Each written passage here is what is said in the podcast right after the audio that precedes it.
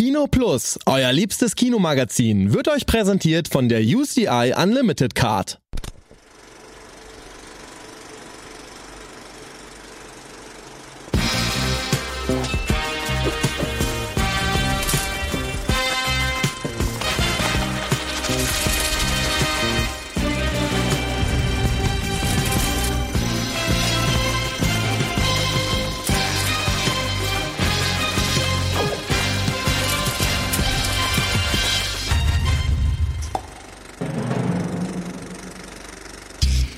Und damit einen schönen guten Abend zu Kino Plus Live. Heute ausnahmsweise ohne, ja, kurze Begrüßung vorher. Aber ich kann schon mal sagen, wir blicken zurück auf den Sommer der Liebe, der Filme und der Festivals. Und das machen wir unter anderem mit diesem netten Mann hier zu meiner Seite. Ich zeige jetzt auf ihn mit dem Finger und ich stelle ihn auch als erstes vor, weil er halt hier im Bild zu sehen ist. André Hecker ist heute Abend da. Aber darüber hinaus haben wir noch zwei ganz fantastische Gäste, nämlich Anti Wessels hat sich angeschlossen Hallo. und Tino Hahn ist aus Berlin angereist, Hi. um heute ja mit uns ein wenig über die Festivals des, äh, der vergangenen Monate zu sprechen, beziehungsweise über unsere Highlights, die wir auf diesen Festivals erlebt haben. Denn wir haben auf Festivals Filme geguckt und dementsprechend gibt's keine Einschränkungen. ja, uns kann keiner einen Maulkorb vorhalten, denn wir haben dafür bezahlt, dass wir diese Filme gucken. So. Und ansonsten, ja, ansonsten gibt's die Kinostarts der Woche, aber vor allem sollen heute Filme, Filme, Filme, Filme im Vordergrund stehen. Ähm, der Andi lässt sich leider entschuldigen, der kann aus gesundheitlichen Gründen nicht, der Eddie kann aus familiären Gründen nicht. Dementsprechend bin ich sehr froh, diese Illustrunde hier zu versammeln oder versammeln zu können, denn wir haben wirklich ja ziemlich viele, ziemlich oft dieselben Festivals auch besucht. Ja, ich, ich glaube, wir mussten uns noch ein bisschen äh, austauschen, was die Filme angeht. Sonst hätten wir Ja, ich, ja, genau, mal dieselben genau. gehabt. Also ja, wird spannend. Dementsprechend, ja, wird auf jeden Fall interessant und natürlich wollen wir auch ein bisschen mit euch interagieren. Aber bevor wir, also ich habe jetzt hier schon auf jeden Fall den festen Plan, dass wir ein bisschen Screenshot First Raten spielen, also dass man Screenshot schickt und wir werden halt mal gucken, aus welchem Film es ist. Mhm. Und hast, hast du das schon mal gesehen? Ja, okay, alles klar. Und natürlich haben wir auch mal wieder ein neues Spiel am Start. Das hat der Tino mitgebracht. Äh, Bin ich mal gespannt. Ich glaube, da können wir euch auch dran beteiligen, denn ihr könnt uns nämlich, sag ich mal, einen Filmtitel nennen. Wir werden herausfinden, welches Genre dieser Film hat bei boxofficemojo.com. Und anhand dieses Genres werden wir jetzt mal versuchen zu erraten, wer die Topverdiener in diesem Genre sind. Mhm. Klingt komplizierter als es ist, aber wir werden es gleich in der Praxis noch mal irgendwann demonstrieren. So, habe ich irgendwas vergessen? Nein. Ne? Du trägst keine Halloween-Maske, aber sonst. Ich trage so. keine Halloween-Maske, ja, aber da kommen wir gleich noch zu, denn Ja. äh, heute startet nämlich auch Ja. Halloween. Aber als allerletztes, oder nee, als allererstes, muss ich natürlich fragen, und da beginne ich dann bei unserer Dame. Was hast du als letztes gesehen? Und du kannst wirklich über den Film reden, den du wirklich als letztes gesehen hast. Der Genau. kommt zwar heute in die Kinostarts auch vor, aber egal, du hast ihn ja heute gesehen. Genau, vor einer Stunde saß ich noch im Kino und habe Gänsehaut 2 gesehen. Und ich stehe ja so ein bisschen auf sowas. Auf, äh, Auf Gänsehaut. ja, nein, so auf Grusel-Kinder, Kinderkram.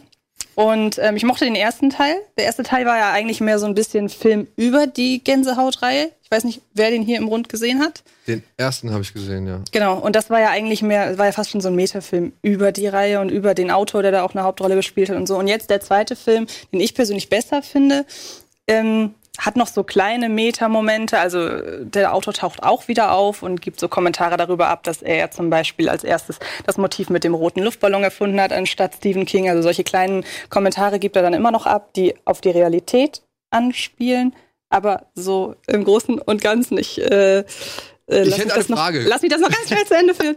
Äh, Im Großen und Ganzen hat es die Struktur einer Gänsehaut-Serien-Episode. Und wer die Serie mochte, die lief ja früher auf Pro7, glaube ich, ähm, der wird den Film mögen, denke ich mir. Und du meinst jetzt Meta-Momente in Form von Jack Black, der ja im Ja. ersten Teil den Autor gespielt hat, oder Genau. weil im ersten Teil gab es ebenfalls ein Cameo von dem richtigen Autor, beziehungsweise von, der, von dem Autor, Ja, den ja, Jack genau. Black im Film gespielt hat. Also ich meinte Meta-Momente im Sinne von, um es hier an dem zweiten Film zu erklären, sie wissen alle, dass sie gerade in einer Gänsehautfolge sind. Weil es gibt das Manuskript zu der Folge, um die es geht, Gruseliges Halloween, so heißt der Film ja auch. Es gibt das Manuskript zu der Folge, das Manuskript ist noch nicht beendet und sie müssen jetzt das Ende schreiben, um zu verhindern, dass die Stadt äh, in Schutt und Asche liegt, weil eine leben- lebendig gewordene Puppe die Macht an sich reißen will. Das ist so ein bisschen Chucky für Kids. Okay. Hat auch Also- ein kleiner Junge von mir gesagt, der saß vor mir und sagte auf einmal, das ist ja wie Chucky, wo ich so dachte, der war, der war sechs oder so. Woher weiß der das? Aber gut, also wie gesagt, ich, ich finde den wirklich niedlich. Ähm, ich könnte mir den gut im Double vorstellen, so erst den und dann den richtigen Halloween, so dieses, dieses Jahr in einer Woche oder so, wenn dann wirklich Halloween ist, erst den gucken und dann den anderen. Also ich, ich mag sowas, ich finde das nett. Und Jack Black taucht auf. Er taucht auch, ja. Okay. Weil das, der hat ja eigentlich einen thematisch ähnlichen Film jetzt schon vor einiger Zeit ins Kino gebracht. Ja, der ist besser. Echt? Der ist besser? Ja, als Ja. Okay. Also, was ich halt an dem mag, ist es ist eine abgeschlossene Geschichte und sie ist wirklich abgeschlossen, ohne jetzt das Ende spoilern zu wollen. Ähm, wobei ich mich frage, ob das bei dem Film jetzt noch irgendwie interessieren würde. Aber wer weiß. Das interessiert Ähm, immer irgendjemanden. ja, ja, genau. Lieber nicht. ähm, es ist wirklich eine abgeschlossene Geschichte und die machen da nicht noch so irgendwie, die, die ziehen den Film nicht so auf, als würden sie da so ein Riesending vielleicht noch draus machen wollen mit drei, vier anderen Fortsetzungen, was mich bei solchen äh, Jugend-Fantasy-Sachen gerne mal stört, wenn man merkt, okay, eigentlich ist es nur der Auftakt zu einer Filmreihe und man weiß noch gar nicht so richtig, ob es überhaupt mehrere Filme gibt. Der Film ist wirklich, das sind, weiß ich nicht, 88 Minuten, dann ist das Ding durch und äh, man hat einen netten Tag gehabt. Also man hatte so gesehen eine, ja, eine Filmform einer Genau. der Ja. Seriengeschichte, okay. Also cool, eigentlich, weil es gab ja schon diverse, sage ich jetzt mal, ähm, Teenie-Filme in Mhm. letzter Zeit, die ja dann Ja. doch wirklich offensiv auf Fortsetzungen gespielt haben. Ja, und bei dem hatte ich dann extra Schiss, weil ja von vornherein nicht mit Jack Black oder so bewor äh, geworben wurde. Und ich dachte, okay, sie machen das jetzt nur, weil sie können den Namen Gänsehaut drüber setzen. Der erste Teil war ja auch so an der Grenze zwischen war es nun ein Erfolg oder nicht. Also er war im Grunde zu erfolgreich, um keine Fortsetzung zu machen, aber er war zu, also war zu erfolglos, um zu sagen, der zweite Teil wird definitiv ein Erfolg. Das war so gerade an der Grenze. Ähm, aber ich glaube, die mögen einfach das Konzept dahinter und die haben einfach Lust, mit den Figuren zu spielen, die, die ja bekannt sind aus den Büchern. Die tauchen auch alle wieder auf. Äh, ich, also ich kann, ich bin so ein bisschen euphorisiert, merke ich gerade so. Das ist wahrscheinlich morgen vorbei, aber ich, ich, ich mochte den wirklich. Ich hatte wirklich meinen Spaß. Du, ist doch. So wie wir dich kennen, gehst du ja wieder noch fünfmal rein in den nächsten Wochen. Das heißt, du kannst ja dann leicht, leicht Genau. abstecken, so, aber dir danach immer noch so ja, genau. gefällt. Wie sehr er Ja. verliert bei der Und, siebten genau, Sichtung. genau, und aber gegen Mission Impossible bei dir verliert, den du wie oft 27 Mal gesehen hast im Kino. Ja, Ja. Äh, fast. Ja. Sechs, sechs Mal. Ja, siehst du? Also wenn Nur du bei sechs Gänsehaut unter 6 bleibst, dann hat er das Ja, Ranking nicht gewonnen. ist es kein Evergreen. Nee. Er, dann taugt er nicht zum Klassiker. Absolut. Tino, Ja, ich habe das letztes Dogman gesehen. Der ist letzte Woche gestartet, glaube ich. Matteo Garone. Ja, genau. Den mochte ich auch sehr.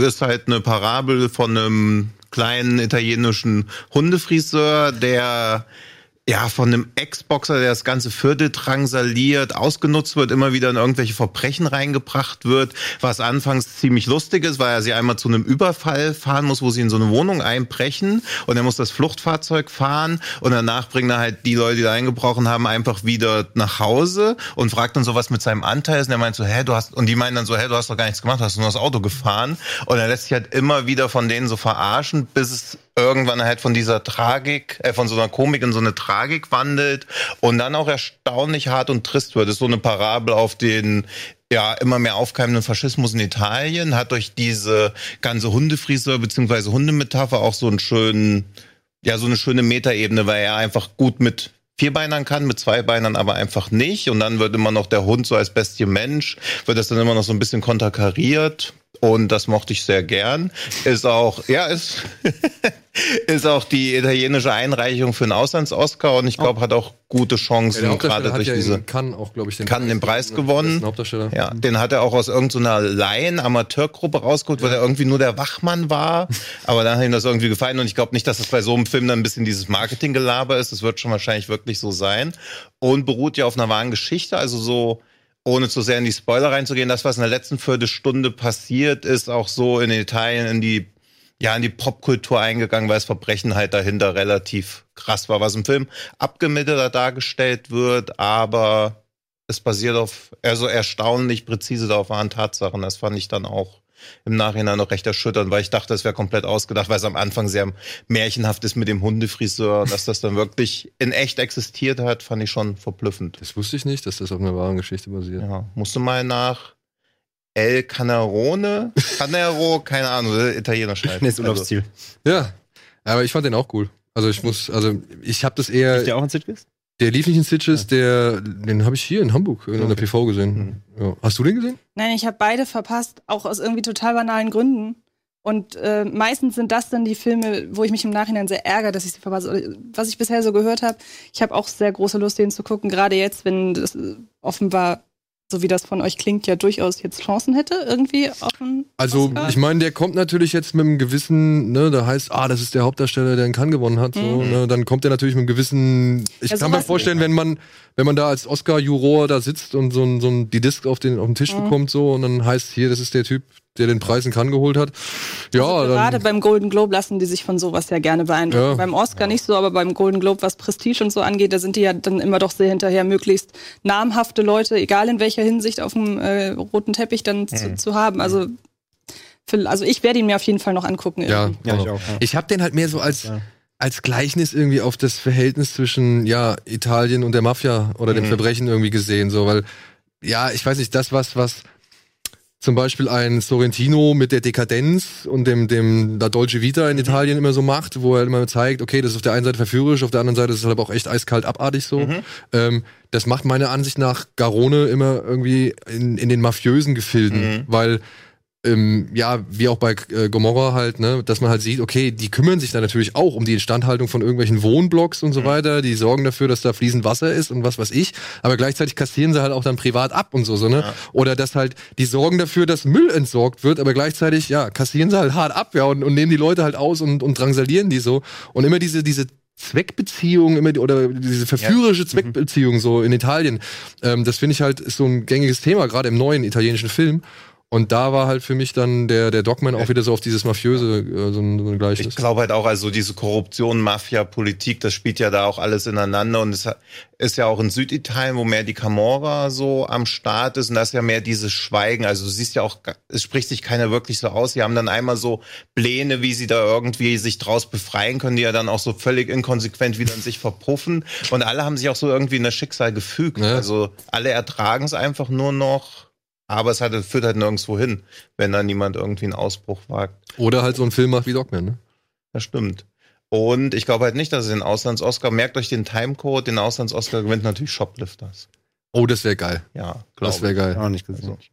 Oder Burning. Ja, Burning war auch geil. Beide eingereicht. Aber ist, ach, Shopla, Shoplift, das, Shoplift, das ist Japan? Japan. Ja, okay, okay, okay. Und Burning ist Korea. Korea, ne? Ja. Ey, Burning, Hast kommen wir gleich zu, kommen wir, Ja, kommen wir später zu. ja, okay. Erstmal kannst du erzählen, du hast eine Menge gesehen, ne? Oh mein Gott. Ich Du hast zum Beispiel, äh, Entschuldigung, wenn ich jetzt Ja, ja, gerade, aber du hast zwei Filme gesehen, wo ich mir gedacht habe, warum tut er sich das nochmal an? Nekromantik? Ich weiß nicht, ob man da, darf man den Titel nennen? Ich glaube schon. Sicher? Kultur. Das ist Kultur. Wir, Ja, wir ja, werben klar. ja nicht dafür. Nee. Okay, ja, du hast äh, unter anderem Jörg Buttgereits Nekromantik 1 und 2 gesehen. Hintereinander direkt. Ja. Ja, ich war krank. Ich, hab, ich war, also ich war, war krank, bin krank, und lag zu Hause rum und war Vegetieren und dachte mir, hey, wenn jetzt nicht die Zeit ist für Jörg Buttgereit wandern. Nee, ich habe gerade, ähm, also ich partizipiere im Oktober immer gerne ähm, auf Letterboxd beim Horror Oktober. Das ist ein bisschen die deutsche Version vom Shocktober, wo man sich im Oktober eben eine beliebige Anzahl Horrorfilme aussucht, die man noch nicht gesehen hat und die eben nachholt, ähm, egal wie alt. Und ja, da habe ich jetzt 23 Filme mit mir reingezogen jetzt im Oktober von meiner Liste. Und ähm, ja, auch unter anderem auch die beiden, die dann noch lange auf der Liste standen, weil ich mich irgendwie nie rangetraut habe. War auch gar nicht so schlimm eigentlich. Und, ähm, Ich finde halt, ich finde Ja. halt rein optisch kann man die sich halt heutzutage. Nein, absolut Ja, nicht. angucken. Also den ersten fast noch äh, tatsächlich besser als den zweiten, weil der zweite schon so eine so eine billige Videooptik hat. Der erste ist ja Super 8, der ist sehr verrauscht, sehr, sehr, sehr dreckiges Bild. Das passt aber zu dann wiederum dieser Klaviermusik untermalten äh, äh, Auge, die dann da abgeht. Ähm, ich fand es tatsächlich nicht so nicht so dramatisch irgendwie wie er wieder wieder heißer gekocht als gegessen. Aber ähm, ja, Bucketlist und so. Aber was ich letzten Film nicht gesehen habe, der letzte Film, den ich von der Liste gesehen habe, ähm, ist Skalpell. Äh, ein Film von 1977. Ich habe den Regisseur-Namen schon wieder vergessen. Der hat bisher jetzt zwei Filme in seinem Leben gemacht. Der erste war Skalpell 77 und dann zehn Jahre später hat er ähm, Äh. Skalpell, Ska- Skalpell 2. Nee, hat er Blood, Blood Rage gedreht. Einen sehr, sehr, sehr, sehr coolen, äh, klassischen Slasher-Film. Ähm, hab ich auch vor, vor, vor einem Monat erst gesehen. Auf jeden Fall Skalpell habe ich gesehen. Das ist ein, ähm, es war noch nicht mal richtig so ein Hor Horrorfilm. Da habe ich mich ein bisschen trügen lassen von den Letterbox-Stimmen. Es ist eher ein klassischer Psychothriller. Es geht um einen äh, Schönheitschirurgen, dem seine Tochter verschwindet spurlos und er hängt doch sehr an sie, an ihr und vermisst sie. Und ähm, dann kriegt er eines Tages ein, ähm, eine junge ähm, ja, Stripperin auf den Tisch. Die wurde von ihrem Freier äh, zusammengeschlagen und ihr Gesicht dabei äh, komplett äh, verunstaltet. Und er hat nichts Besseres zu tun, als sich in seinem kranken Hirn auszumartern, dass er ihr Gesicht mit dem Gesicht seiner Tochter rekonstruiert und sich quasi eine neue Tochter bastelt. Okay. Aber Moment, Und- wann ist die Tochter verschwunden? Vor ein paar Monaten. Ach so, okay, also der hat schon eine erwachsene Tochter gehabt, so gesagt. Genau, die ist, die ist schon Okay. älter, die ist irgendwie ein paar, ein paar 20 und er ist halt so 60, Okay. 70, genau. Und ähm, ja, dann das geht auch relativ, relativ schnell. Der Film hat echt super schnelles Pacing. Das passiert alles so schon in den ersten 15 Minuten. Und dann geht's eher so darum, dass, dass die Tochter halt dann vorleben soll, auch vor der Verwandtschaft, dass sie halt die Tochter ist und muss sich quasi ihre Lebensgeschichte durchlesen, muss alles genau wissen, wann was passiert ist. Das ist halt, also der Film hat schon eine echt kranke Ebene so, weil der, weil der dieser Doktor echt wirklich ein sicker Bastard ist. Aber sie macht halt auch mit, weil er ihr sagt so, ja, meine Tochter steht da irgendwie, die kriegt dann irgendeine Versicherung ausgezahlt, du kriegst dann irgendwie 5 Millionen dafür, wenn du das machst. Deswegen spielt die dann das Spielchen mit und so. Und der war echt, der war echt nicht schlecht. Der ist auch ganz gut gealtert. Die äh, hat die äh, Arrow Blu-ray aus UK. Äh, echt schön restauriert, 2K-Bild, äh, sieht echt gut aus für, fürs Alter. Und ähm, ey, der hat, der hat mehr unterhalten, als ich dachte. Der war wirklich, den konnte man gut gucken. Es war so eine, Stell dir ein mal guter, vor, solider Watch. So. Jetzt stell dir mal vor, er hätte seine Tochter schon mit jungen Jahren verloren. Also so als Fünfjähriger Ja. oder so. Und hätte sich dann entschlossen, der Stripperin das Gesicht einer Fünfjährigen auf, Oh. Ja, Okay, welche Richtung Dick? Ja, ja. ähm, nein, zum Glück nicht. Ja. Also es war so schon ab, ab, abstrus Aber genug. jetzt ist natürlich Ähm, ein bisschen schwierig, ne? Weil du sagst, du hast dir den Film im Film aus England irgendwie importierend und kann man den irgendwo hierzulande noch kriegen oder gucken? Ich glaube, es gibt echt eine deutsche. Es gibt den, glaube ich, nur auf DVD, meine ich hier. Ja? Ja. Ja, gut, immerhin. Aber den kriegt man, ja, den kriegt man schon, aber wie gesagt, die, die Arrow Blu-ray, wenn man ins Englische möchte, die kostet sieben Pfund oder so, also ist halt nichts. Ähm, im, im, bei Amazon UK irgendwie. also Die Welt nicht. sieben ja, ja, Pfund also sieben- mittelmäßigen. Eben.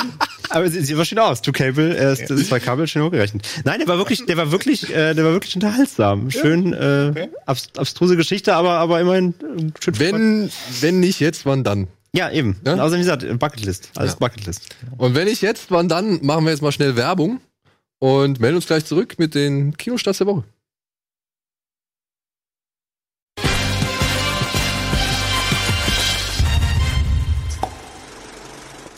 Ein Weltkrieg. Okay. Ja.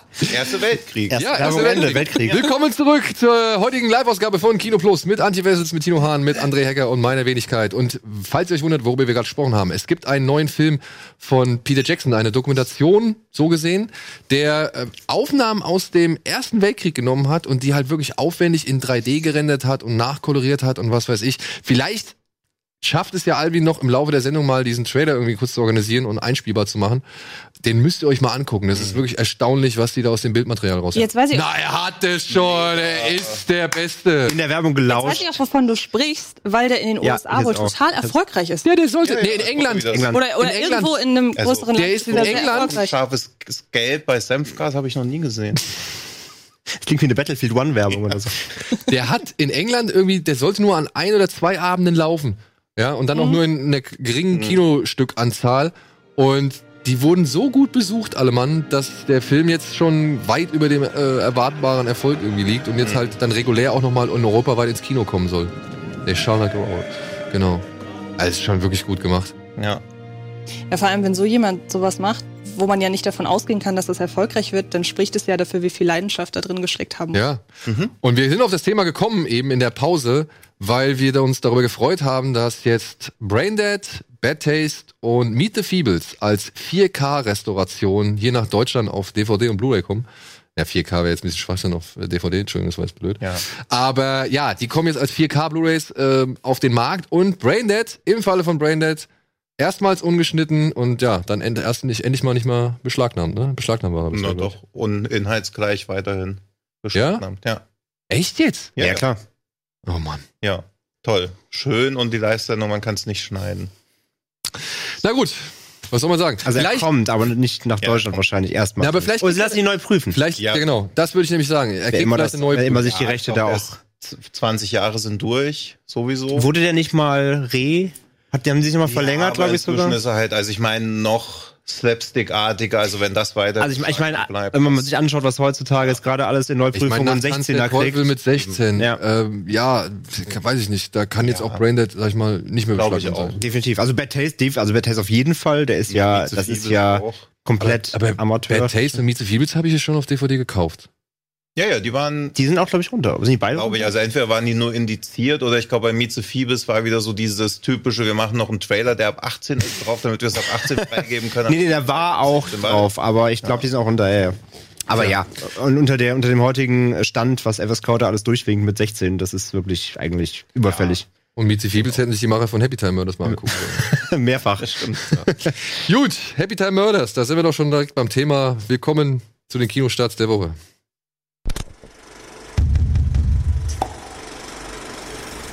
Wissen Sie, dass ich jede Nacht dafür bete, dass er ausbricht? Wieso um alles in der Welt tun Sie das? Damit ich ihn umbringen kann.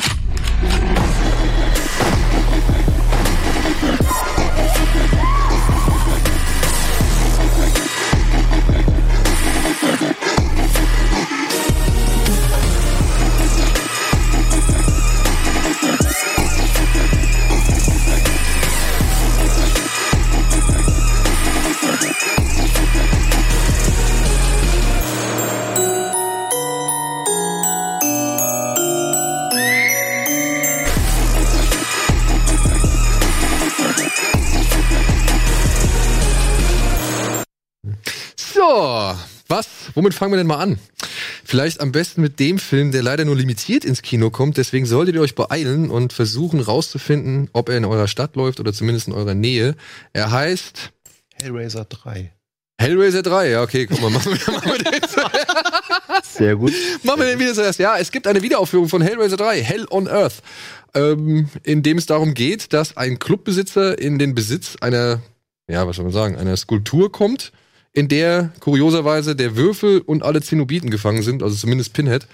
Und Pinhead schafft es oder will diesen Clubbesitzer dann überreden, dass er ihm Opfer bringt, damit er halt aus dieser Skulptur entfliehen kann. Und das geht, ja, wie soll man sagen, es klappt, aber halt nicht so ganz, wie der Clubbesitzer sich das vorgestellt hat. Und dementsprechend gibt's dann Hell on Earth. Hellraiser 3, was sagt man dazu? Ich, ähm, ich hege noch ein bisschen Sympathie für diesen Film, aber wenn ihr diesen Film mal irgendwann euch auf Blu-ray kaufen solltet oder nicht, guckt euch bitte unbedingt dieses Making-of beziehungsweise diese Dokumentation Leviathan dazu an. Das ist schon wirklich sehr, sehr interessant, beziehungsweise die gesamten Bonusmaterialien, die es da gibt, weil bei dem Film ist ja auch wieder die Entstehungsgeschichte eigentlich noch viel, viel geiler als das, was da im Endeffekt rausgekommen ist. Unter anderem gibt es so eine Anekdote von dem Regisseur, glaube ich. Dieser Film sollte geschnitten werden über ein ganz modernes neues Schnittsystem.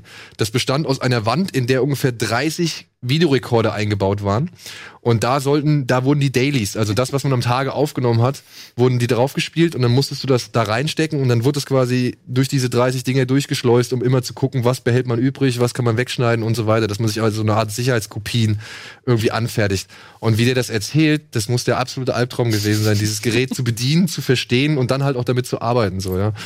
Und ja, ich finde halt auch, dieser Film hat so eine richtige 90er Jahre VHS-Ästhetik Ja, ja, ist auch. und, und einen VHS-Look.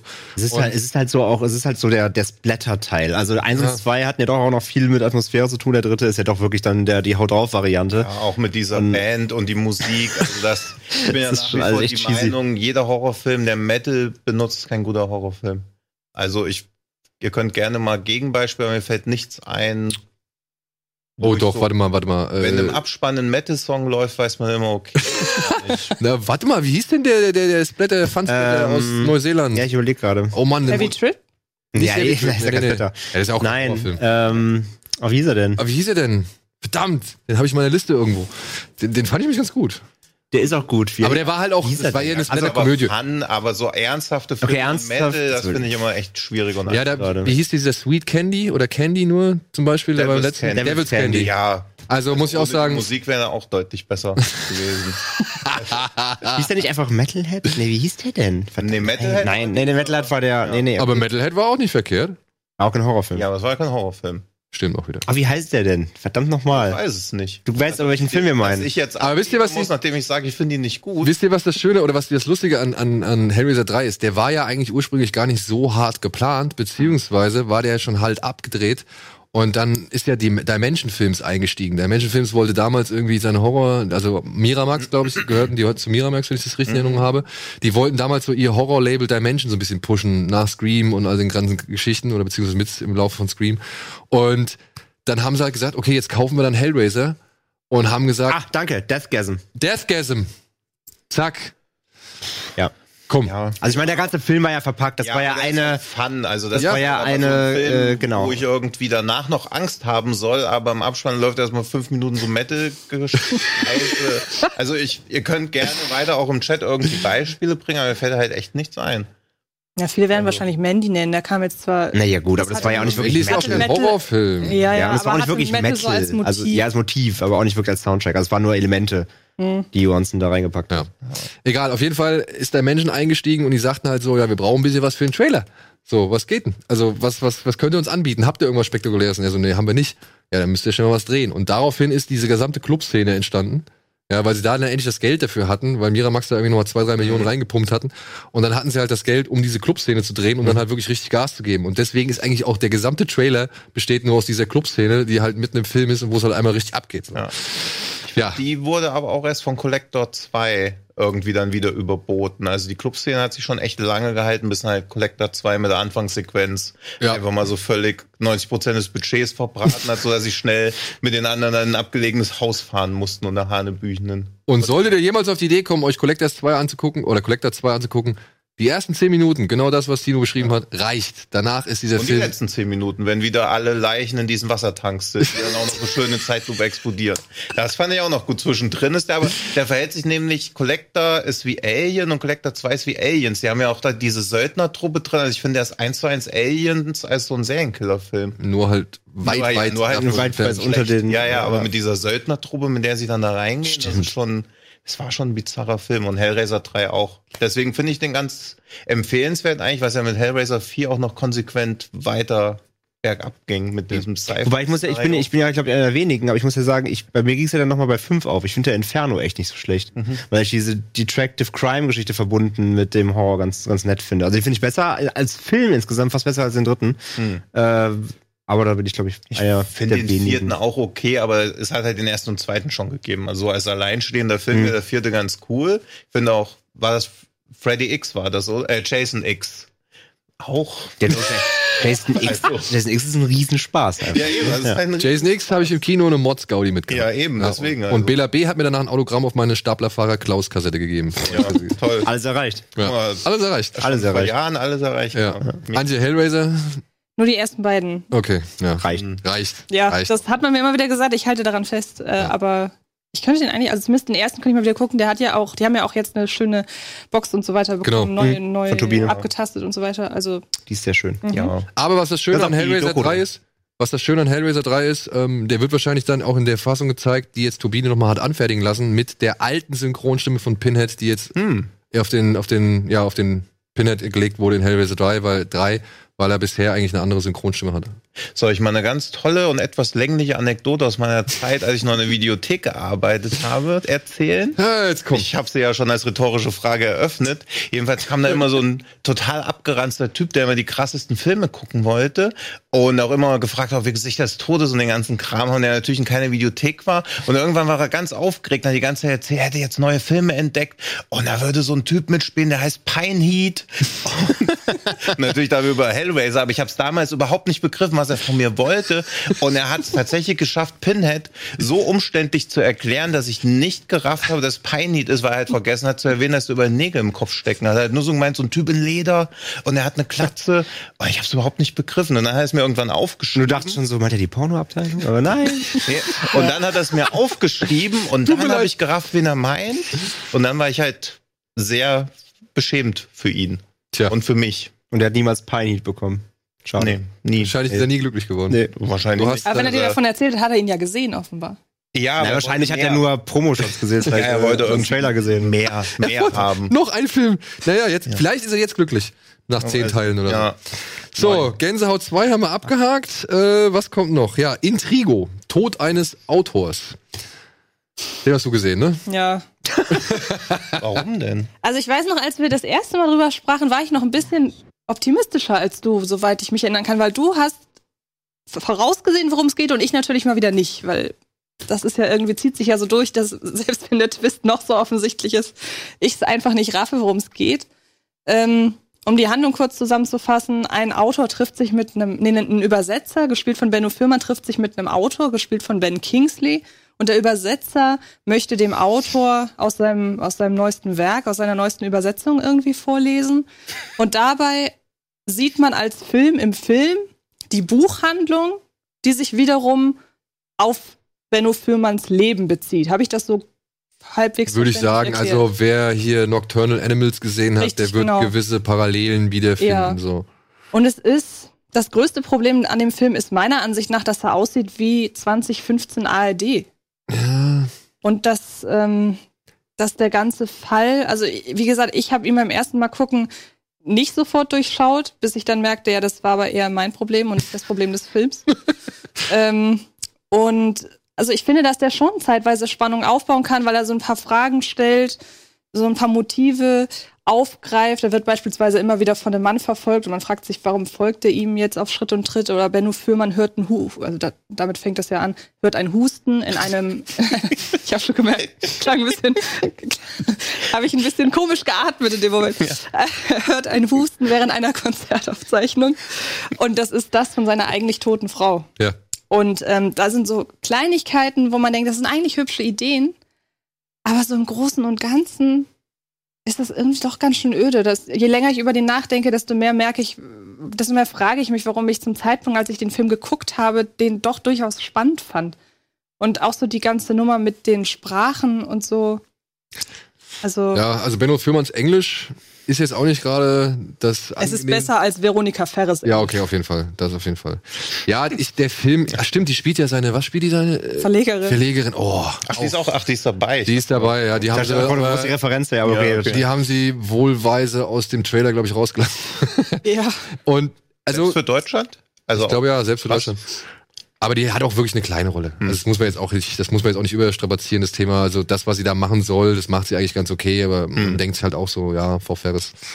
So ein bisschen mehr akzeptieren, was man da spielt, wäre schon ganz nett. Aber gut, ist jetzt auch nicht so schlimm. Äh, Wesentlich schlimmer fand ich halt, dass ich halt wirklich schon ab der Hälfte halt genau gewusst habe, worauf es hinausläuft. Und das eigentlich Komische ist, wo man halt am Anfang noch diese, diese Vermutung, dieses Nocturnal, Nocturnal Animal, Animals Vermutung Mhm. hat, so, die wird später so vollkommen fallen gelassen. Die hat, die, das spielt irgendwann aber absolut keine Rolle mehr. Da geht's dann um was, um was ganz anderes. Der, der Film geht, entwickelt sich in eine ganz andere Richtung und die ist halt schon sehr offensichtlich und dann ist es halt so ein bisschen schade, dass das andere halt fallen gelassen wird. Rein optisch, ja, ich meine, es gibt ein paar schöne Bilder, aber gebe ich Antje recht, der könnte jetzt auch echt im Fernsehen laufen und Wie lange äh, lange läuft der so? Was hat der für eine 90 Minuten. Okay, ja doch, weil Und er wirkt jetzt vom Trailer, fand ich, der wirkte sehr lang. Ich hätte es ganz wäre so ein zwei Stunden Obwohl locker. 90, 100, ich, ich Okay. weiß es nicht genau, also irgendwas in dem Bereich, aber er ist jetzt auch nicht übertrieben lang oder so. Und ist der Auftakt einer Trilogie.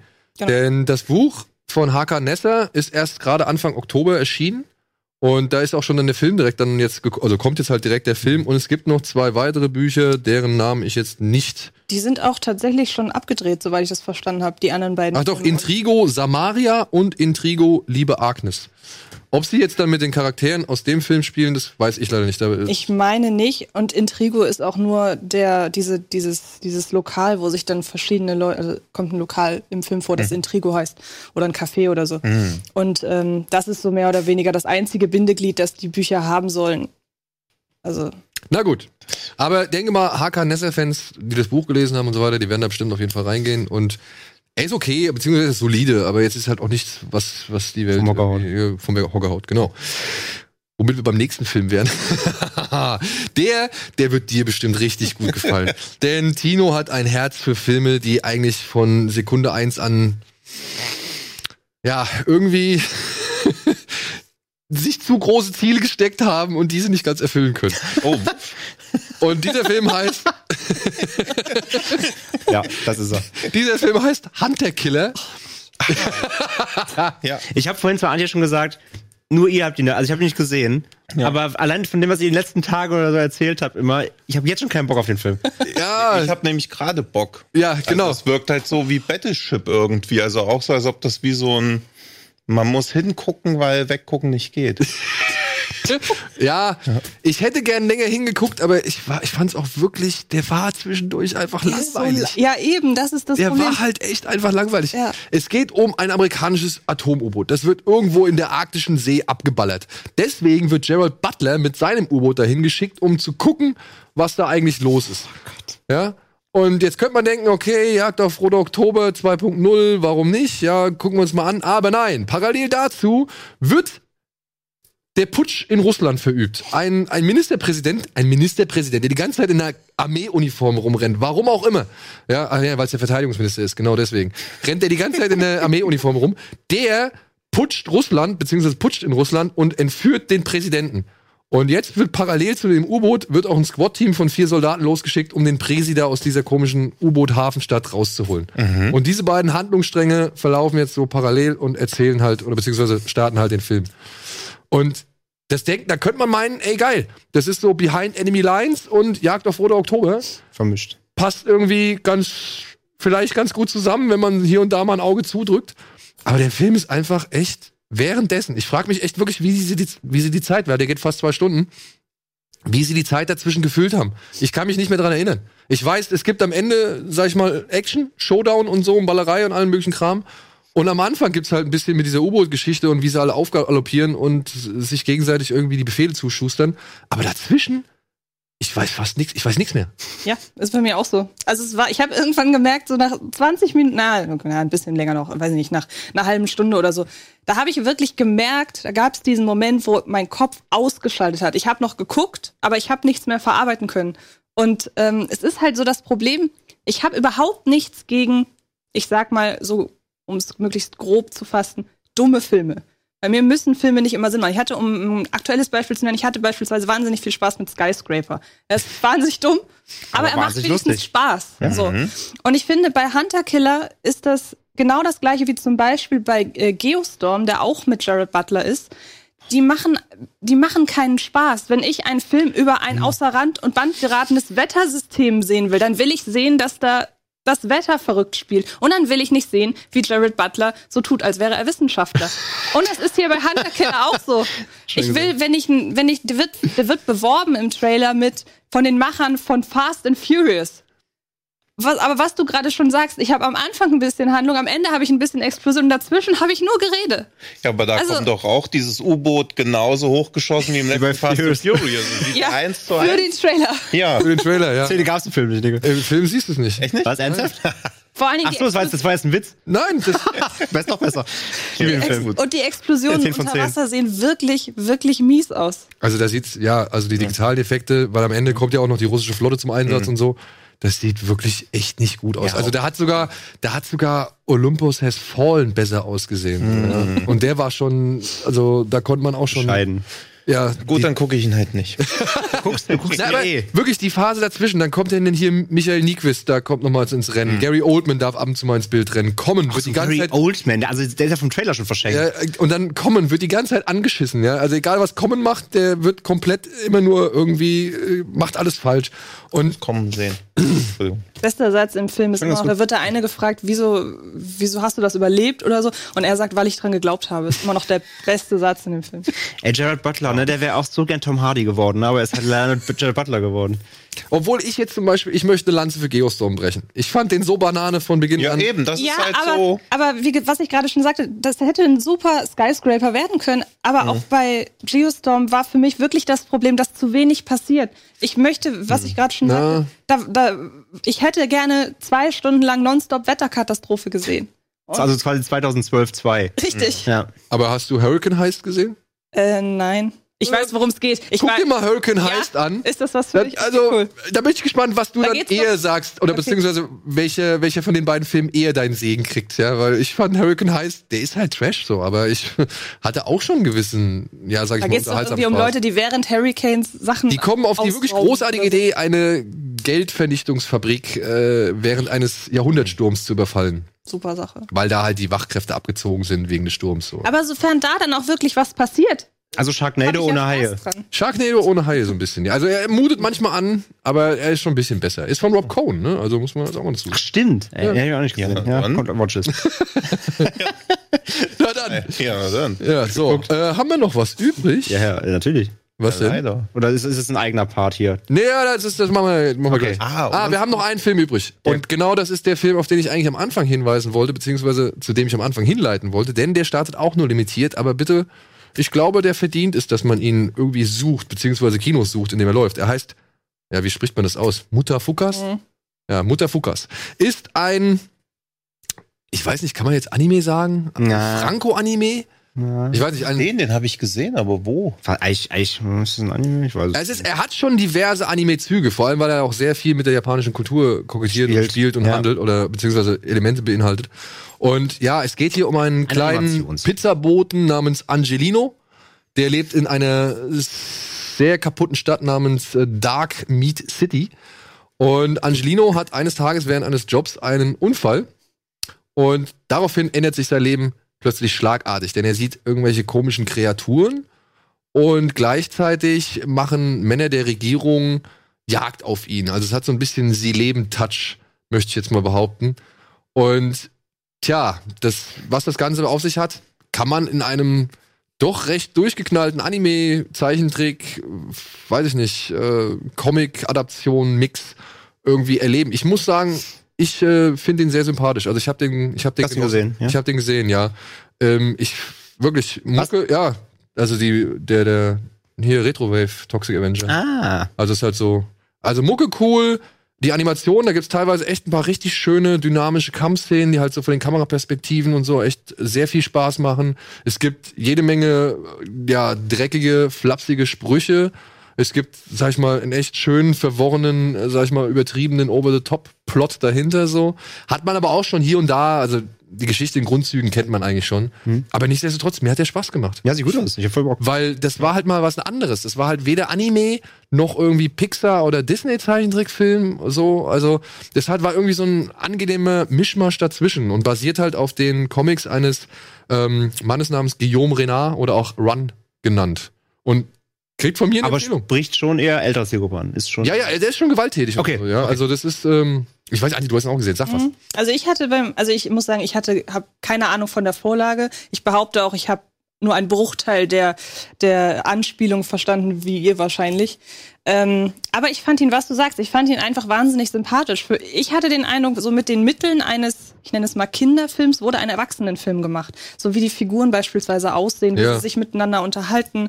Ähm, wie einfach eigentlich der ganze, ich nenne es mal Konflikt ist, ohne zu viel zu verraten. Eigentlich könnte man das Ganze, wenn man mal die Monster und das Blut und die Gedärme, das alles weglässt, könnte man es halt eben auch als Kinderfilm aufziehen. Aber Jeden Film. ja, ja, geschenkt. Ähm, nee, aber sie spielen ja zum Beispiel schon damit, dass die Figuren sehr, sehr große Augen haben und sehr, sehr niedlich aussehen sollen, beispielsweise. Oder auch, äh, keine Ahnung, die, die, die Schaben, die da drin Ja, die, die entwickeln so wie bei Joe's Apartment, ja, sind die halt quasi so sein, sein, Seine, nicht, seine Buddies. seine Buddies, ja, also die, oder auch Ich hab, an- musste an Batman denken, ehrlich gesagt. Ja, oder wie die Fledermäuse aus Batman, so Lebenshilfe und, und, und, und Aufgabenerfüllung, also Aufgabengehilfe, sowas, ja. Also das ist schon ganz lustig gemacht. Mich hat's halt ein bisschen, also auch wenn es vom Style nicht wirklich so hinkommt, irgendwie an Gorillas oder so erinnert. Also es hatte irgendwie sowas, als ob's Teil von irgendwas Größerem oder so wäre. Ja. Also der Style war schon wirklich sehr, Der Style ist cool, ja. sehr einzigartig, gleichzeitig aber auch nicht so aufdringlich. Das hast du ja ganz oft, wenn ein Film irgendwie so zu sehr so einen uniken Stil hat, dass alles andere sich dem total unterordnet. Und denkst halt so, ah, sieht ganz geil aus, aber irgendwie ist es halt mega langweilig, aber ich fand ihn auch unterhaltsam. Ja, ich glaube, es ist auch von Vorteil, dass halt der Comic-Autor dann halt auch gleichzeitig der Regisseur von dem Film ist. Ne? Ja, weil, er weil er den Stil Materie transportieren kann. Und der Äh, hat, glaube ich, dann das, das richtige Gespür dafür, eben seine Stimmung aus dem Comic auch auf den Film zu übertragen. Genauso wie auch die Dynamik oder die Action oder sonst irgendwas. Ja. Und auch der, ich muss auch sagen, ey, so wie die, wie die Jungs miteinander reden halt. Es geht hier Angelino, dann halt, wie heißt der, Vince, heißt der, glaube ich, mit dem Skelettkopf, also mit dem Totenkopf. Und da gibt's noch einen, den sie immer die ganze Zeit irgendwie voll entnervt irgendwie abwatschen, ja, weil auf den haben sie nie Bock. Und es ist so cool, wie die drei miteinander agieren und so. Das macht echt, und auch wie halt, wie Angelino, ja, der halt irgendwie sein Leben lang immer nur auf die Fresse gekriegt, wie der plötzlich dann auf einmal so richtig schön, ja, so eine richtige Fuck you-Attitude irgendwie kriegt und halt allen möglichen Leuten Paroli bietet, den er halt vorher niemals Paroli geboten hätte. So, das ist halt macht Spaß. Also wirklich, geht da rein, sucht den, findet den beziehungsweise versucht den auf dem Schirm zu behalten und äh, hoffentlich genießt ihr den genauso wie wir. Und ist auf der Shortlist für den besten Animationsfilm. Die kam nämlich gestern raus. Oh Da echt? ist da drauf, ja. Oh, aber ey, niemals. Nö. Niemals. Wer weiß. Aber Es ist- nominiert. Es ist so schade, aber niemals. Na gut, wir gehen noch einmal kurz in die Werbung und dann sehen wir uns gleich wieder mit ja, dem noch übrig gebliebenen Film der Woche und mit dem gehen wir dann gleich in die Festivalsaison, würde ich sagen. Bis gleich.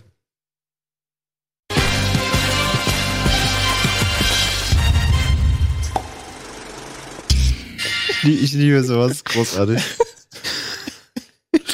Oh, scheiße. Es ist live, es tut mir leid. Warum machst du das auch jetzt fünf Sekunden, bevor die Werbung kommt? Es Äh, hieß bevor die es Werbung dauert drei Minuten. ja, was haben wir vor drei Minuten gesagt? Ach so, sorry. so, wenn ihr wissen wollt, wenn ihr wissen wollt, worüber wir jetzt wieder so kaputt gelacht haben, dann Check Tinos Twitter. geht Tino auf den Sack. Ja, er soll es ich- bei Twitter Ich posten. poste dann bei Twitter, wenn ich zu Hause bin, wieder. Das machst du nach der Sendung. Ja. Zu Ja, Hause. Vielleicht können wir es ja noch reinspielen in die Regie. Ich kann ja den Link irgendwo zur Verfügung stellen. Und damit willkommen zurück zur aktuellen Live-Ausgabe von Kino Plus. Und weil wir live sind, haben wir uns gedacht, bevor wir jetzt in die Festivalsaison einsteigen und dann auch auf den letzten Film dieser Woche noch zu sprechen kommen, machen wir doch erstmal äh, ein kleines Spielchen. Beziehungsweise gucken uns an, was ihr uns für Screenshots geschickt habt. Denn da wollen wir doch jetzt mal ein bisschen raten. Und ich sehe, ah, da oben, da sollen wir das gucken. Kannst du das nicht Kannst auf den größten Monitor machen? ballern? Oder vergrößern? Ich bin doch blind, was soll ich denn sagen, ey? Moment, Moment. Ah, okay. Aber eine fantastische Idee. Kannst du mal mit dem Handy ranzoomen? Das soll ein Film sein. Es gibt einen Tipp und es gibt eine Lösung. Also, wenn ihr jetzt sagt, ihr. Ey, das kann doch nicht sein. Ich habe keine Ahnung. Hm. Wollen wir den Tipp haben? Ja, bitte.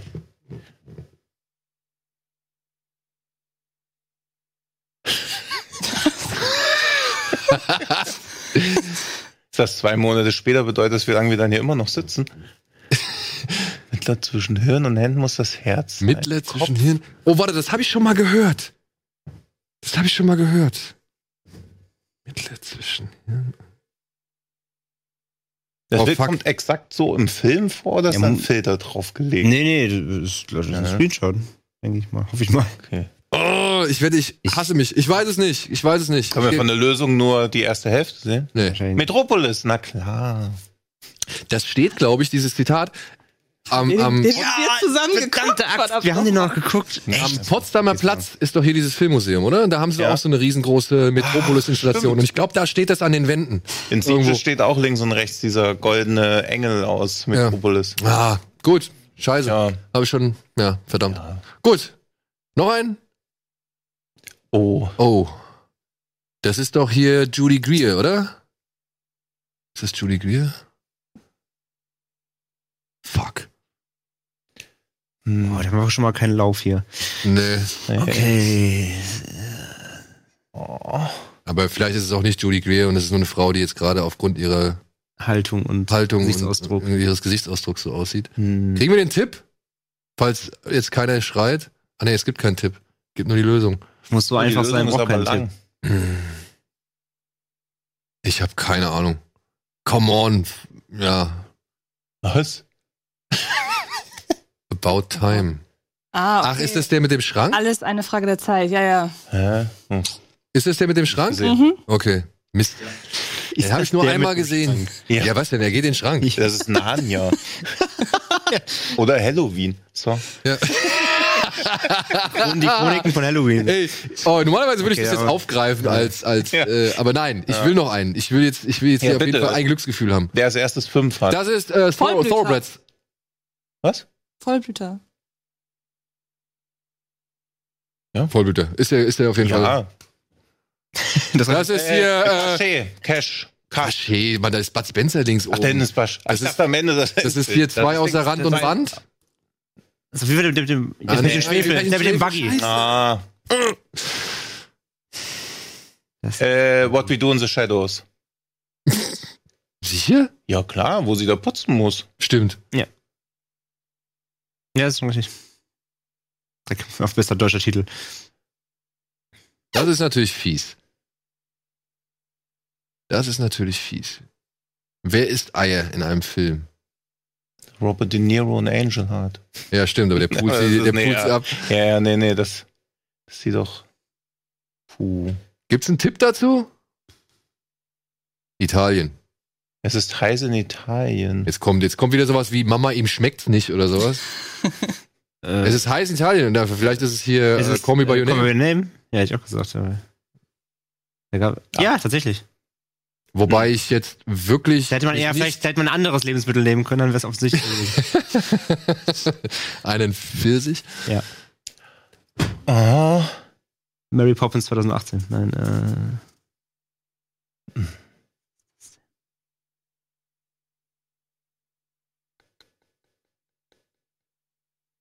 Fuck. Ich habe keine Ahnung. Das ist das. Dings, ähm, Love Exposure? Ist das Love Ich Exposure? weiß es nicht. Ich Ich, muss hab jetzt nur, ich habe nur die Lauflänge vom Film gesehen. Es ist Love Also- Exposure. Es ist Love Jetzt, wenn Exposure. da irgendwas mit 3,56 steht. Und bei welcher, Okay. das würde mich jetzt mal interessieren, derjenige, der den Screenshot abgeliefert hat, bei welcher, bei welcher Minute war das? Ich einen Timecode? Ja, bei welchem Timecode? Das würde mich jetzt mal interessieren, weil ich muss zu meiner Schande gestehen, ich habe Love Exposure noch nie beendet. Was? Also, ja, es ist, Ich habe den auch nicht, ich hab den jetzt nicht, auch nicht gesehen. was soll ich jetzt sagen? Review, dass der sich wie 90 Ewig Minuten Watchlist. anfühlt, was natürlich totaler Bullshit ist. Der fühlt sich jetzt schon wie vier Stunden an. Jeder Allein der Screenshot fühlt sich wie eine Stunde. ja. Aber der ist schon. Also ich habe den irgendwie immer nur in Etappen gesehen und nicht einmal am Stück so durch. Deswegen. Ja. Tja. Okay, wollen wir. Oder wollen wir noch einen? Also, Hä? Ja, komm, es ist peinlich. Einen noch. einen noch. Einen noch. Der Hauptmann? Ich würde mich auf der Hauptmann. nee. Oder? Also ich habe der Hauptmann nicht gesehen, aber das Bild kommt. Ich habe der Hauptmann gesehen, aber mir, ich kann mich an das Bild leider nicht erinnern. Ist es was Altes Der oder ist ein es was Neues auf gemacht? Schwarz-Weiß irgendwie. Der hat, glaube ich, nicht mit so Unschärfe. Boah. Filmanthologie. Dann ist es nicht der Hauptmann. Schade. Ah! Komm. Hä? das ist dieses, entweder VHS, das ist irgendeins von diesen, oder ABC of Death. Aber das ist doch. Das doch, ist das ist doch, irgendeiner der Buchstaben davon. Ja, guck. Ja, nice. Ja, ja, wo, wo irgendwie nämlich die Naz äh, die Zombies dann dieses Roulette. Ja, danke. ja, aber recht. Ich, ja, ich erkenne das ich Der leider- ist mir auch nur hängen geblieben, weil ich auch dachte, okay, was soll das jetzt? Ja, ja. Also du, man jetzt- leidet diese 26 Dinger ja durch, weil 15 gut und der Rest ist halt so, oh, komm bitte. und Ja, das den war ersten auch so. fand ich gut. Also ABCs of Death. Alle? Die, Also- den Großteil, ja. Ich finde halt dieses Dog super gut, wo der gegen diesen Hund kämpfen muss. Dann ist noch das, F wie Fahrt ist auf jeden Fall gut. genau, dann noch dieses komische Sadomaso-Ding, das war auch irgendwie von einem guten Regisseur. Und dieses X für Xylophon. Xylophon, ja, ja, Xylophon ist, ist ja, aber Ja, aber das Ich, ist hab, halt, ich muss, ich muss dazu sagen, ich habe den, ich habe nur den ersten gesehen. Ich habe nicht den, den zweiten habe ich mir nicht mehr gegeben. Ich fand das jetzt auch, weil das Problem ist, du hast halt im Original sind es 26, ne? sehr gut, du kennst das ABC richtig gut. Ja, im Original. Ja, aber hier, nicht zu sehr loben. ich weiß, ich weiß, ich weiß nicht, wie viel in Deutschland letztendlich. 22. Heißt der echt 22? Ja, ja. 22 Ways to Die? Echt? 20. Ja. Ich stand doch gerade Ich da. war mir- 23 ich war stand, glaube ich, gerade da. Ja, aber das war ja der zweite Teil. Ach, das war ja klar. Ich war Ähm, mir sicher, bis du gefragt hast. weiß Aber ich meine, ja, dachte- 22. Ich dachte, der ist, okay. Und der, Dann haben die vier, vier Buchstaben rausgekürzt. Mhm, Und tatsächlich auch die besten Episoden. Ja, Na gut. Also Wir wollen nicht über, wir wollen nicht über Ja, ja, ach ja, stimmt, darf man ja. Ähm, so. ich, ja, ja. der Director's Cut hat übrigens 29 Teile, ist noch Ä und Ö und Ü da. Gut, dann kommen wir doch einfach jetzt mal, ja, zum letzten Film der Woche und damit auch gleich zu der Festivalsaison, denn dieser Film lief hier unter anderem, oder hatte seine, war das Europa- oder Deutschland-Premiere? Ich glaube, es war auf jeden Fall die Deutschland-Premiere. Äh, da lief nämlich in Hamburg, auf dem Hamburger Filmfest, nee, es war, es war Deutschland. Es war David schon. ja, es war Deutschland. Ja. Genau, Halloween. Der neueste Film, der inzwischen zwölfte, glaube ich, ist es, oder sind es elf gewesen? Egal. Auf jeden Fall der neueste Film von David Gordon Green, der alle anderen Fortsetzungen inklusive Remakes oder Reboots und was weiß ich, ja, ignoriert. dieser Film setzt nahtlos, ist nicht das richtige Wort, aber er setzt an den ersten Teil von John Carpenter aus dem Jahre 1978 an und spielt dann auch zeitgemäß 40 Jahre später. Und es geht darum, dass, ja, um was geht's? Michael geht wieder auf äh, Killertour durch Haddonfield und bringt Leute um. Warum, wieso, weshalb? Das versucht dieser Film zu erzählen. Und das wollen wir nicht verraten, denn wirklich viel Handlung kann dieser Film eigentlich nicht vorweisen. Ne? Ja. Meinungen, liebe Damen und Herren? Komm, Tino, ich möchte, dass du. Ach, das, weil ich ihn schlecht fand, muss ich jetzt anfangen. Ja, du, Also du, ich du sitzt doch schon auf heißen Kohlen. Ich fand ihn nicht schlecht, aber ich fand ihn halt so unterwältigend. Da passiert halt die ersten 60 Minuten nichts. Dann taucht irgendwann mal die Maske auf. Also ich habe ihn ja in Sieges gesehen und ich war ja wieder fünf Minuten zu spät, wie so oft. Angeblich war ja Jamie Lee Curtis noch vorher im Saal. Aber auch das hat nicht mehr als du so sparsam Applaus dann da. Also als die Maske so auftaucht. Normalerweise bei diesen Festivals immer echt extrem Stimmung. Ich finde problematisch, dass ich Michael eh noch nie so wirklich verstanden habe. In dem Film verstehe ich aber noch weniger, was er soll. Ich finde, die einzig gute Sequenz ist diese Plansequenz, so nach einer Ja, Stunde das ungefähr. Das ist ziemlich cool. Dann gibt's einen Handlungsstrang, der wird aufgemacht und auf einmal ist er wieder vergessen. Bis zum Ende taucht er nie wieder auf. Und ich mochte auch nicht so diese, diese berechnende Gewalt der einzelnen Kills, wo du genau wusstest, okay, das ist, soll noch so eine 16er werden, es darf aber auf keinen Fall 18 werden. Ich fand ihn halt nicht hart und dadurch auch irgendwie nicht zeitgemäß und ja, irgendwie in einem schlechten Sinne altmodisch, weil er wirklich nichts neu machen will, sich viel zu viel Zeit am Anfang lässt und auch sich nicht traut, Jamie Lee Curtis oft genug zu zeigen. Also es wirkt halt so, ob sie sich gedacht haben, okay, da eine 50-jährige Frau, wer soll sich das angucken? Jetzt ist er Amerika gestartet, ist der Film mit dem höchsten Box-Office überhaupt mit einer Frau mit 50 Jahren in der Hauptrolle. Also auch das hätte funktioniert, wenn sie Jamie Lee Curtis wesentlich mehr Screentime gegeben hätten. Und wie man ja auch im Trailer jetzt gerade sieht, ich zeige auch mal hier auf dem Fernseher, wo es gar keiner sieht, diese Szene mit dem Babysitter, das wird halt so ewig lange aufgebaut und dann ist überhaupt kein Payoff und davon gibt's halt, finde ich, drei, vier Szenen im Film, wo ich so denke, okay, warum wurde das jetzt so groß aufgebaut? Also statt 110 Minuten hätte der locker auch 80 gehen können und es wäre wesentlich geschmeidiger abgelaufen. Ja, 110, finde ich, braucht man auch nicht unbedingt bei dem Film. Also der Anfang ist auf jeden Fall zu lang. Ich glaube, da kann man sich komplett drauf einigen, ähm, weil der ja quasi mit so einem Pre-Opening nochmal anfängt, mit diesen natürlich, weil wir hatten es gerade erst bei hier bei wie ist äh, bei Rootwood letztens. Natürlich müssen ja Podcaster dabei sein, das ist nämlich gerade ein Trendthema. Das heißt, der Film startet mit Podcastern, die was über, über Michael Myers machen wollen. Ähm, ich finde den, ich finde den Build-up auch äh, ein bisschen zu lang geraten tatsächlich, aber ansonsten äh, hatte ich echt sehr viel Spaß mit dem Film tatsächlich. Äh, ich habe mir auch im Filmfest Hamburg hier gesehen mit Jamie Lee Curtis im äh, Vorfeld, äh, kurz im Saal. Äh, auf jeden Fall eine gute Performance da von ihr auch im Saal. Die Frau kann auf jeden Fall äh, gut reden.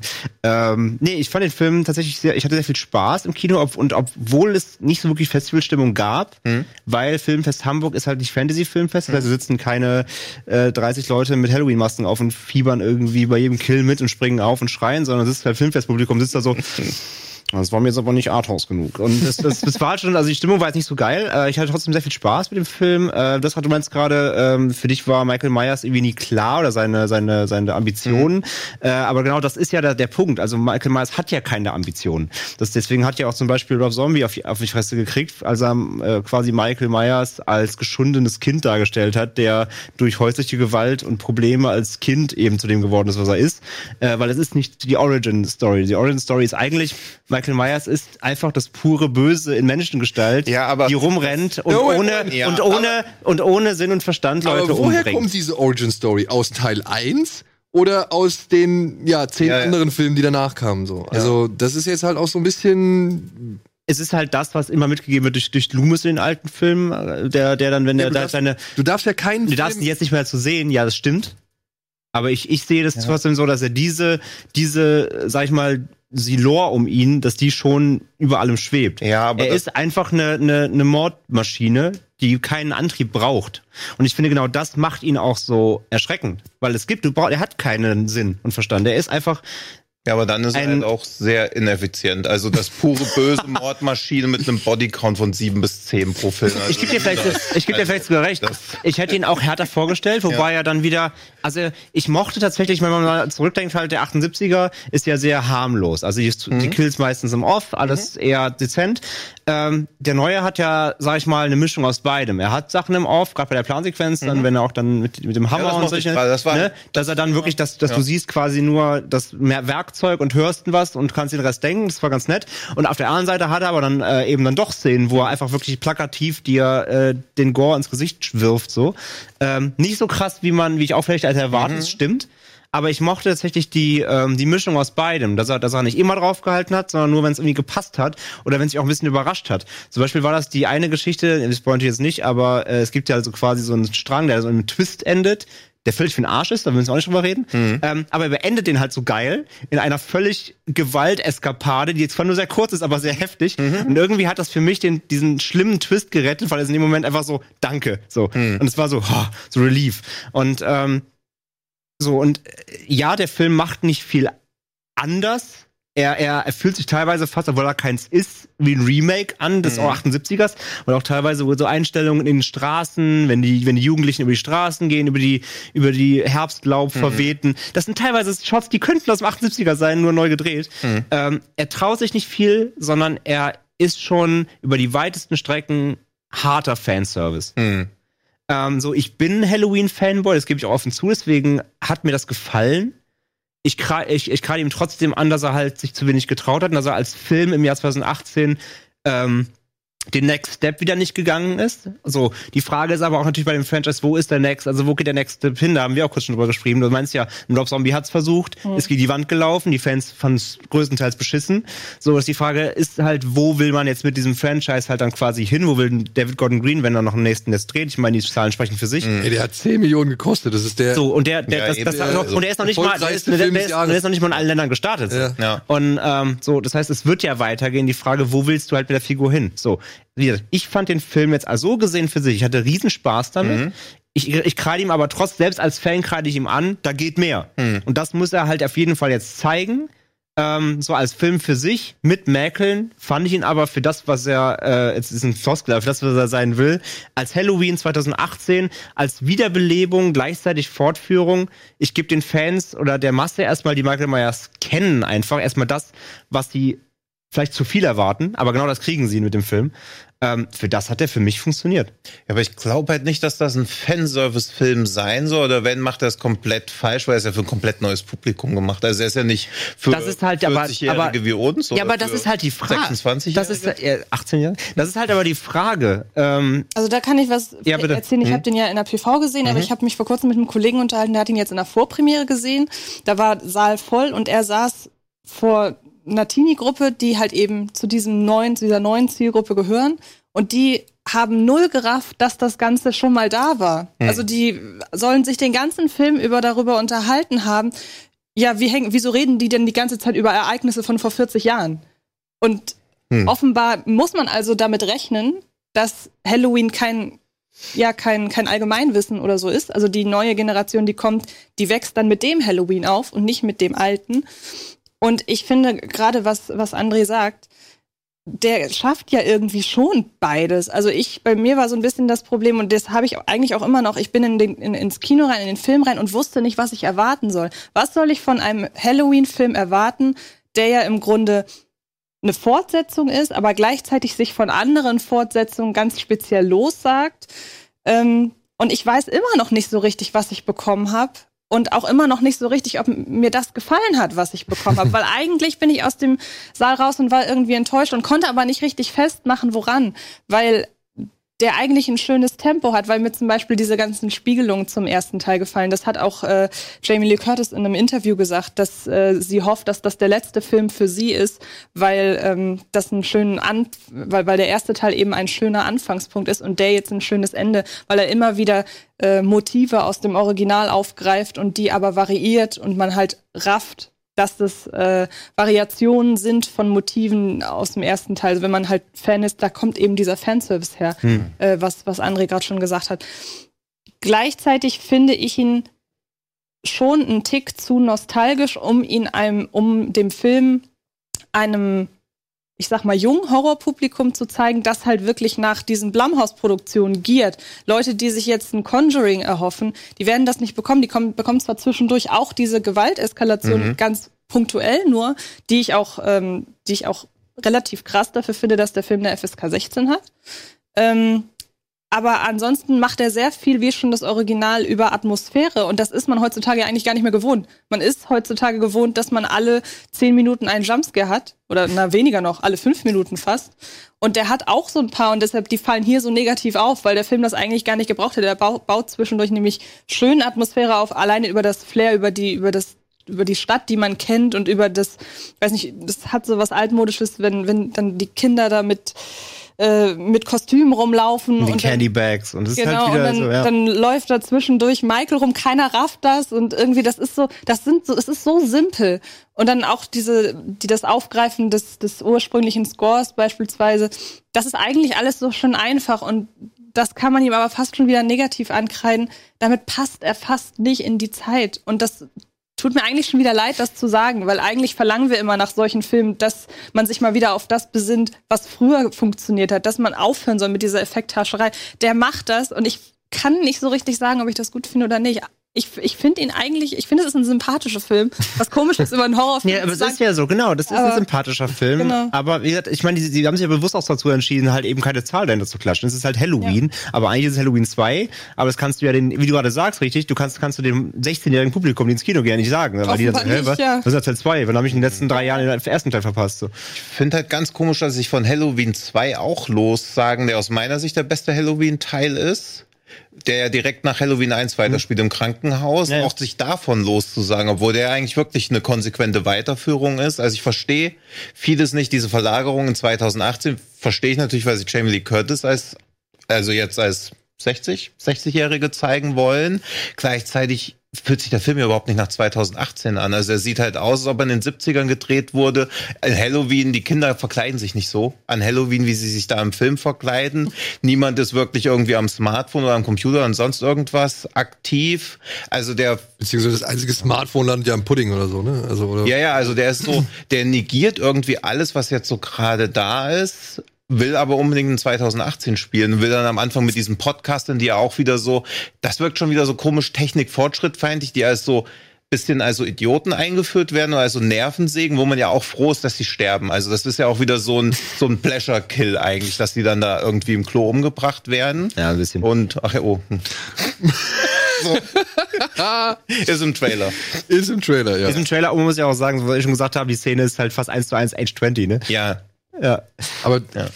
also ich mag das ist, das ist, das ist kurios, dieses, dieses Thema altmodisch, ne? Für den einen ist es irgendwie angenehm, für den anderen ist es unangenehm. Ich muss halt auch sagen, mir geht's da so ein bisschen wie Antje. Ich war am Ende auch nicht so ganz klar, was ich von diesem Film halten soll.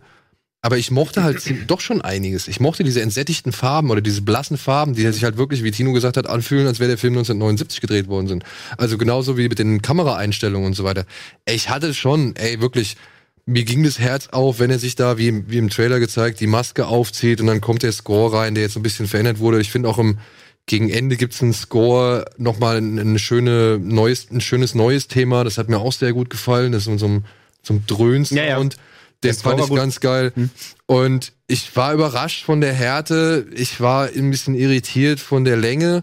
Und ich war, ja, was das, was es angeht, von wegen, ob der jetzt sich komplett wie ein Film von damals anfühlt, ob das gut ist oder ob das jetzt einfach unmutig ist, einfach nichts Neues zu erzählen oder nichts frisch zu machen. Ich muss sagen, ich bin da so ein bisschen bei angenehm nostalgisch. So, ich fand es okay, dass es mal nicht der Film war und das, da bin ich dann eher bei Antje, dass der halt nicht so die ganze Zeit mit Jumpscares um sich rumgeschmissen hat und und äh, dann so ein bisschen auf die moderne Horrorschiene gegangen ist, sondern dass der eben halt so Oldschool war, ja, und dass der halt so aus der Zeit gefallen wirkt. Und das habe ich am Ende dann doch ein bisschen positiv für, für mich verbuchen können. Aber dieser komische Twist, den sie da reinbauen, den fand ich so panne, der war so hat den. Film aufgebläht. Und ich finde es halt dann auch schade, dass Jamie Lee Curtis, die sich da echt Mühe gibt, ähm, diese Figur eine neue Facette, dieser Figur eine neue Facette zu geben, dass diese Facette halt nicht ausgereizt wird. Wobei ich da sagen muss, das fand ich wirklich mal schön an dem Film, dass man hier mit einem Opfer innerhalb eines Franchises so umgeht, wie es eigentlich sich, wie es sich eigentlich gehört. Mich nervt es nämlich in Horror äh, Horror Franchises, gerade die länger äh, mehrere Teile haben und wenn Figuren wieder auftauchen, es wird sehr oft einfach nicht berücksichtigt, was die Taten aus ehemaligen Filmen Ja. Folgen haben. Ja. Und hier hat man endlich mal ein Ja. Opfer, das auch daran wirklich zu knabbern. hat. Aber genau das hätte ich gern länger gesehen. Ja. Und das hätte ich gern mehr gesehen, weil Jamie Lee Curtis macht das gut und ich finde, es gibt auch den Stoff her so. Ja. Und aber ja, stattdessen Ja. wollen Ja, sie halt entweder die Fans befriedigen Ja. oder halt Ich eben. meine, sie hatten ja halt dann bei Age 20 war es ja so, dass sie halt dann quasi, also da war sie ja quasi dann eine Karriere gemacht und hatte trotzdem dran zu knabbern und hier ist sie ja wirklich ein Wrack quasi. Ja. Und Ja. was ich aber das noch, was ich noch sagen, was ich noch schön fand, es gab so schöne Sachen, da haben sie äh, quasi die Rollen so von Jamie Lee Curtis und Michael Myers ein bisschen getauscht. Es gab so Momente, wo es eigentlich andersrum hätte sein müssen, und das haben sie so ge geschickt getauscht. Da gab es auch wirklich so ein bisschen so, oh, im Kino so zumindest. Also es war ganz geschickt. Das finde ich, das finde ich auch sehr nett. ja. Aber auch, aber auch eben für Fans. Ja, zwischen nett bis nichts Neues und ähm, vielleicht auch hier und da unangenehm altmodisch oder eben angenehm altmodisch. Ihr müsst es selber entscheiden. Aber wir wünschen euch viel Spaß, falls ihr Bock habt auf Halloween. Und hoffen, ihr seid auf jeden Fall doch nicht umsonst ins Kino gegangen. auf die eine oder andere Art und Weise. Aber wir müssen jetzt noch mal kurz einmal in die Werbung gehen und dann, ja, mal schnell unsere Festival-Tipps hier runterrattern. Ne? Bis gleich.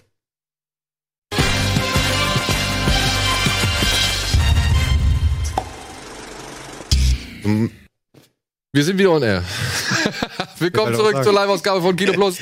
Und ja, Halloween lief halt, wie gesagt, unter anderem auf einigen Festivals und wir waren auch auf einigen Festivals unterwegs. Unter anderem auf dem Hamburger Filmfest, auf dem Fantasy Filmfest und Tino und ich waren auch noch in Sitges. Das ist eine halbe Stunde entfernt von Barcelona. Ein kleines spanisches äh, Städtchen das jedes Jahr Ende des Sommers quasi ein Fantasy-Filmfest veranstaltet und das so wohl auch, glaube ich, das größte Fantasy-Filmfest Europas ist. Und da haben wir ziemlich viele Filme gesehen Das stimmt. Die wir auch teilweise schon auf dem Fantasy Filmfest hätten sehen können oder äh, auch schon gesehen haben, aber manches habe ich mir auch nochmal doppelt angeguckt. Zum Beispiel Summer of 84, den habe ich mir zum zweiten Mal angeguckt. Fand ich nach wie vor charmant. Also muss ich echt sagen, im Nachgang, also auch gerade beim zweiten Mal muss ich eigentlich die Klasse dieses Films nochmal hervorheben. Den fand ich echt so angenehm zurückhaltend, auch was das 80er-Jahres-Setting angeht. Ich fand das Ende halt einfach klasse. Ich fand der Anfang, es zieht sich nach wie vor so ein bisschen, der schleppt sich so ein bisschen hin. Aber die Kids sind cool, das Setting ist cool und wie die Geschichte dann halt verläuft, das macht echt, äh, echt Laune. Voll, ja. Echt Laune. Dabei. Und ich würde, ich würde einfach mal beginnen, weil jeder von uns hat, sag ich mal, so seine drei Highlights irgendwie rausgesucht. Und ich würde direkt, äh, ich bin mal so frei und äh, eröffne den Reigen, weil ich muss über einen Film schwärmen, der aufgrund meines äh, Kinobesuchs in Sitges einfach nur die reinste Freude und das reinste Fest war. Er läuft jetzt inzwischen seit letzter Woche, glaube ich, auf Netflix. Gehört mit zur neuen, ich weiß nicht, ich hoffe es, gehört mit zur neuen Qualitätsoffensive von Netflix, die ja jetzt schon Wolfsnächte von Jeremy Saulnier gebracht haben und Apostel von Jedenfalls nicht so gut? Ja, gut, der ist ein bisschen lang. Ja, was soll man sagen. Aber egal, bevor wir jetzt auf Wolfsnächte eingehen, Egal. ähm, möchte ich sagen, The Night Comes For Us von Timo Tiahanto. Chachanto, Chahanto, ja. Chahanto, So, keine close Ahnung. enough. Äh, worum geht's? Es geht um einen, einen Hitman der Triaden, der hat sich dafür entschieden, ein kleines Mädchen, sag ich mal, zu beschützen, deren Eltern zuvor umgebracht worden sind und daraufhin hat er den Zorn der Triaden auf sich gezogen und jetzt soll sein ehemaliger Kumpel Arian diesen Hitman, ich glaube, wie heißt der? Iko, Ito? Äh, Ito. Ito, glaube ich. Ito, heißt er. ja. soll er jetzt zur Strecke bringen. Und die Handlung ist verzichtbar, kann man wirklich drauf scheißen.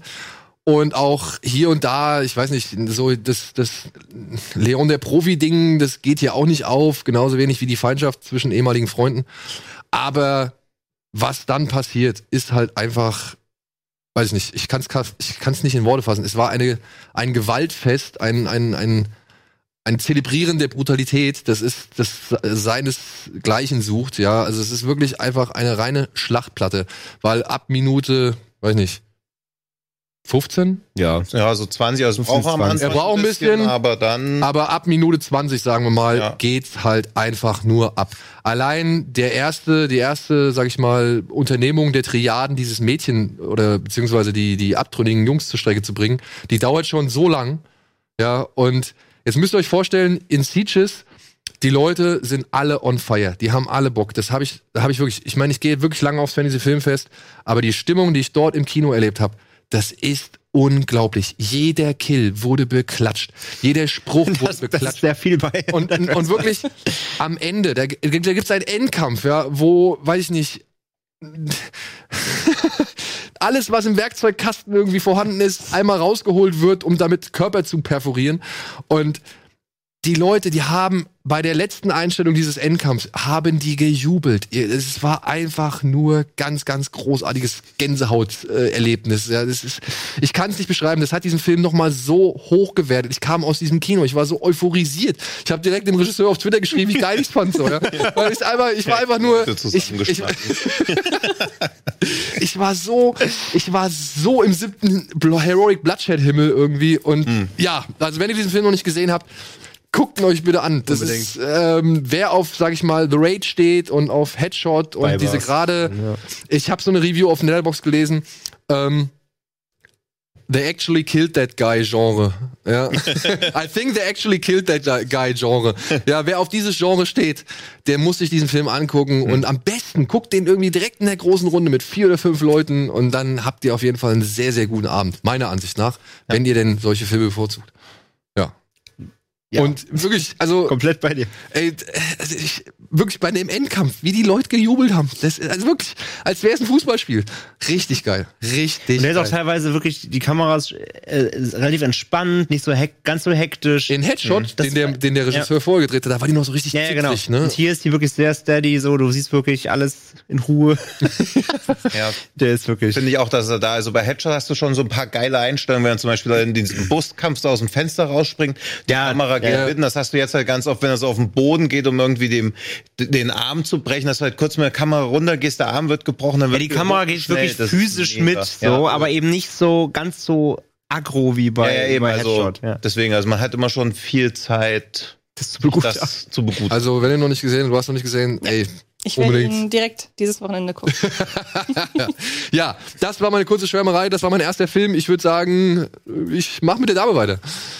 Äh, ja, äh, ich kann ja mal das komplette Kontrastprogramm nehmen und einen Film wählen, den hier in der Runde keiner gesehen hat, wahrscheinlich auch keiner gucken wird, den auch wahrscheinlich, der interessiert wahrscheinlich auch so erstmal niemanden.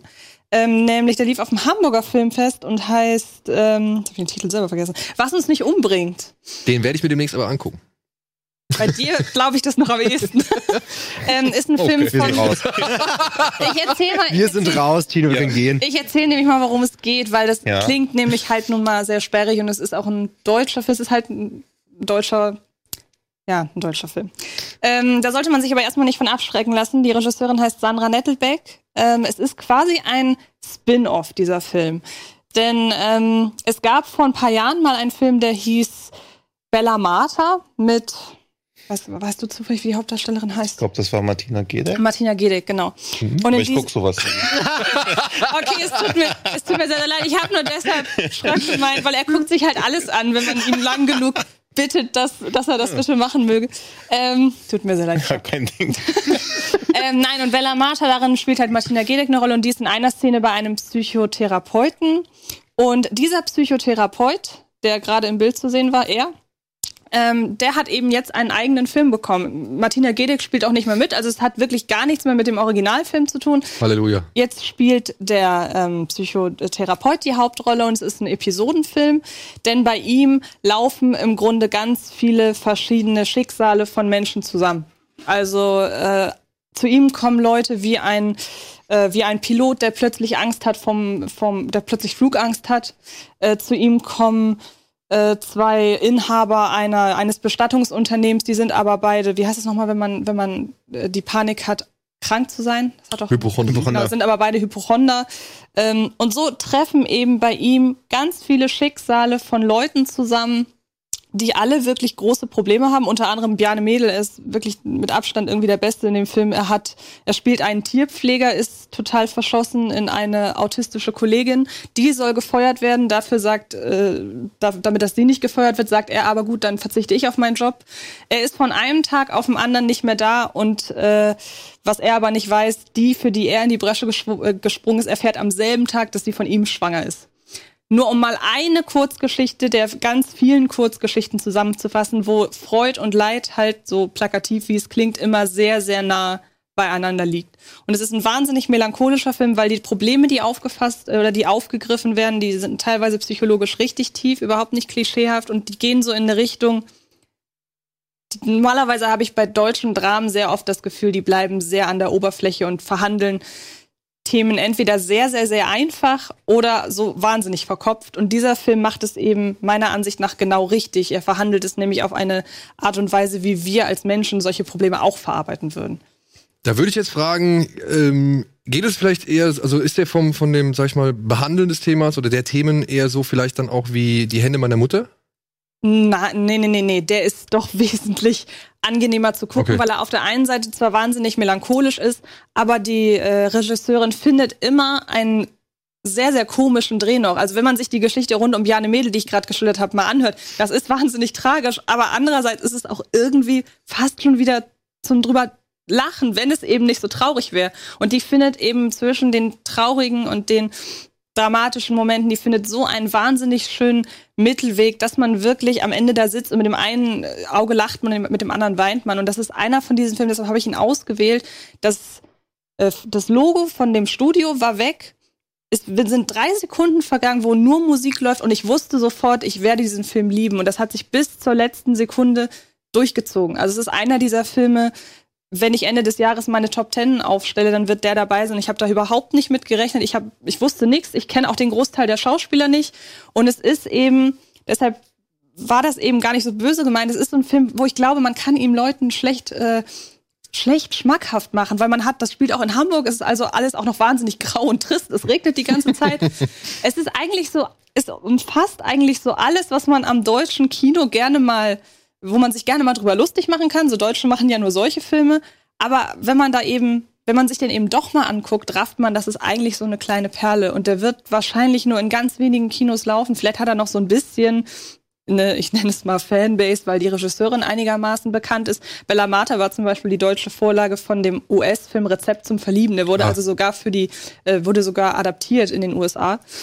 Und ähm, ich kann ihn halt echt nur empfehlen. Die Dialoge, die, die, wie gesagt, die Musik, äh, alles. Also wirklich ein richtig, richtig. Ich bin gekauft. Film. Ich bin gekauft. Aber ich habe den sowieso auf der Uhr gehabt, also dementsprechend.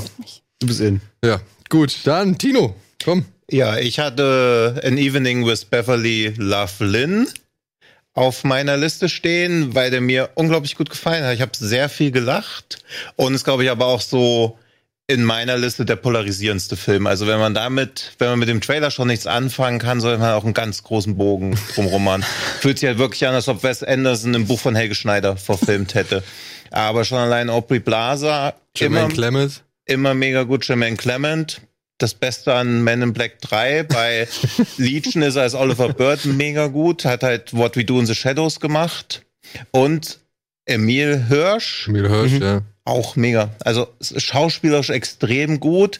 Die Sets sind alle extrem durchdesignt, weil was ich beim Regisseur extrem faszinierend finde, ist, wie sehr er da so einen eigenen Mikrokosmos baut. Das fühlt sich alles so an, als ob diese Charaktere wirklich in dieser Welt leben, als ob die Menschen halt alle so wären, wie sie sich da darstellen. Also es fühlt sich komplett realistisch an in dieser ganzen surrealen Welt.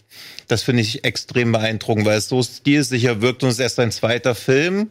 Vorher hat er ja den Crazy Strangler gemacht, der auch gut war, aber schon so ein bisschen noch die Probleme von so einem Erstlingswerk hat. Er ist jetzt so sehr in ein paar Szenen verliebt, die viel zu lange ausgespielt werden. Das passiert in dem kaum noch. Also es werden auch ein paar Szenen lange ausgespielt, aber eben nur so lange, bis sie halt wirklich lustig sind und dann ist es auch gut. Und nicht diese gefühlte 10-Minuten-Sequenz, die es bei Crazy Strangler gab, Ja. der auf Deutsch den wunderbaren Titel der Bratfettkiller hat. Also auch wieder da ein hohes Lied auf deutsche Synchros, ja, auf Deu deutsche Filmtitel. Ja, der Film hat vor allem eine wirklich gloriose Szene, weil ähm, hier, wie heißt der, ah, der, der Beverly Loughlin, wie heißt der äh, Schauspieler Craig Robinson? Ja. Der sitzt einmal mit seinem mit seinem Lebensabschnitt, nee, mit seinem Lebensgefährten sitzt er halt da in seiner Show und singt ein Lied und dieser Song ist so geil. Why did I ever become a football referee? I could have been an engineer or sailor Ja. to the sea. Und ey, dieser Song, der ist so Hammer, der ging mir fünf Tage lang nicht auf den Kopf. Ja, weil der ist einfach so bescheuert, aber auch wirklich so gut. Also ich kann den auch empfehlen. Ich mag den Greasy Strangler nicht. Ich finde den auch genau das, was du gesagt hast. Das ist wie Helge Schneider in, ja, schon 15 Mal gesehen und dann halt aber auch echt äh, in langweilig. Aber Den da, den muss ich echt sagen, den hat, der hat mich auch überrascht. Den Ja. fand ich deutlich besser, als ich erwartet habe. hat ärgert noch ein mich, paar, zwei, drei echt emotionale Szenen, was Ja. man halt auch nicht denkt, weil es so wirklich losgeht und man denkt halt, okay, das ist schon alles sehr niederträchtig, relativ böser Humor. Dann kommt immer dieser Inder in den Laden, schreit alle zusammen. Man denkt halt so, okay, das ist schon alles relativ absurd, aber dann entstehen dann noch so auf der emotionalen Ebene noch ein paar Sachen, die wirklich cool sind. Und man fragt sich auch die ganze Zeit, was für eine Kunst denn jetzt Beverly Love Lynn eigentlich wirklich aufführt. Und dann wird man quasi erlöst von diesem Gedanken, was passiert wohl. Und dann kommt dieser Song und man denkt halt so mega. Also bereitet sich 100 Minuten lang auf diese Pointe vor und löst dann halt auch völlig ein. Also es ist schon echt sehr geil umgesetzt. Auch dieses Hotel, der Typ, der an der Rezeption Ja. arbeitet, also es ist mega. Also, wenn du mal heiße Klamotten sehen willst, dann musst du auf jeden Fall den Film gucken. Ja. Also mich hat ja echt abgeschreckt, dass es von dem Macher ist, von The Greasy Stranger. Weil Mich das, auch. Weil das Ja. war so einer Das dieser Filme, das Problem, die ne? wollte ich noch nicht mal gucken, weil alles, was ich darüber gelesen habe, da wusste ich und auch der Trailer, ich wusste, das gefällt mir nicht.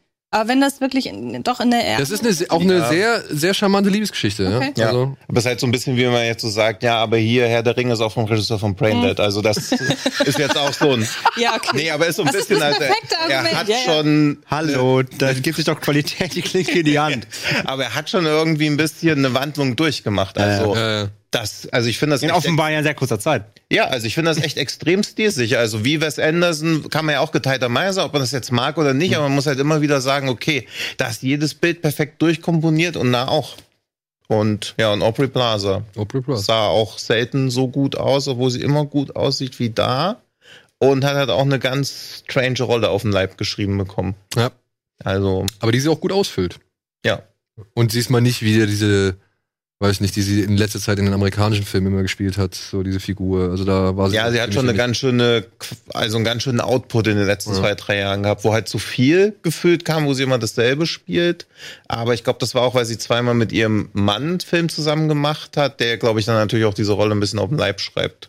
Wo sie ja dann auch nicht sagt, ach, ich will nicht so cool wirken. Also, Schatz, mach mich Ja. doch mal ein bisschen. Ja. Egal. Ja, André, komm, hau einen Ähm, raus. Ja, dann fange ich mal mit dem, mit dem Top-Film eigentlich an dieses Jahr bei mir im Festival Sommer. Und das war bei mir eigentlich auf jeden Fall Climax. Der neue Gaspar Noé. Ähm, und wenn man den Namen hört und die Filme von dem guten Mann kennt, dann weiß man ungefähr schon wieder, was man sich da einlassen darf. Und auch bei seinem neuesten Werk enttäuscht er nicht. Es geht um äh, ja, eine Tanzschule beziehungsweise eine Gruppe, die ähm, ja in einem etwas stillgelegten Schule? Gebäude, Schulgebäude ähm, ja eine, eine, eine Performance übt und ähm, ja in der Hauptrolle So- Sophia Butella äh, mit einer wirklich großartigen Performance und ja ähm, sie sie proben also geben eine Generalprobe quasi und nach der Probe beschließen sie ein bisschen zu feiern und das Ganze zu begießen und ja, was dann ähm, schief geht, äh, geht relativ fix. Aber man sollte es auf jeden Fall Das, auf der großen Leinwand ähm, sehen. Nämlich, äh, ja, in den Drinks. Ich würde gar nicht, es eskaliert. Es eskaliert. Und es eskaliert passiert in was einer mit den Drinks, Form. es eskaliert, da sieht man schon. Äh, es eskaliert, ja, so wie es, so wie es nur, so wie es nur Noé eskalieren lassen kann. Ähm, eine, im Grunde eine, eine riesige Einstellung einer sehr langen und äh, ja, erinnerungswürdigen Nacht, die ähm, ähm, alle Abgründe aufzeigt, die Noé nur aufzeigen kann. Ähm, er ist irgendwie fast schon ein bisschen zugänglich. Also er ist, wenn man jetzt mit seinem Film wie Menschenfeind oder sowas vergleicht, ähm, aber trotzdem spart er da nicht auf, auch wieder absolute ähm, äh, Grenzerfahrungen zu zeigen in Dialogen und Bild.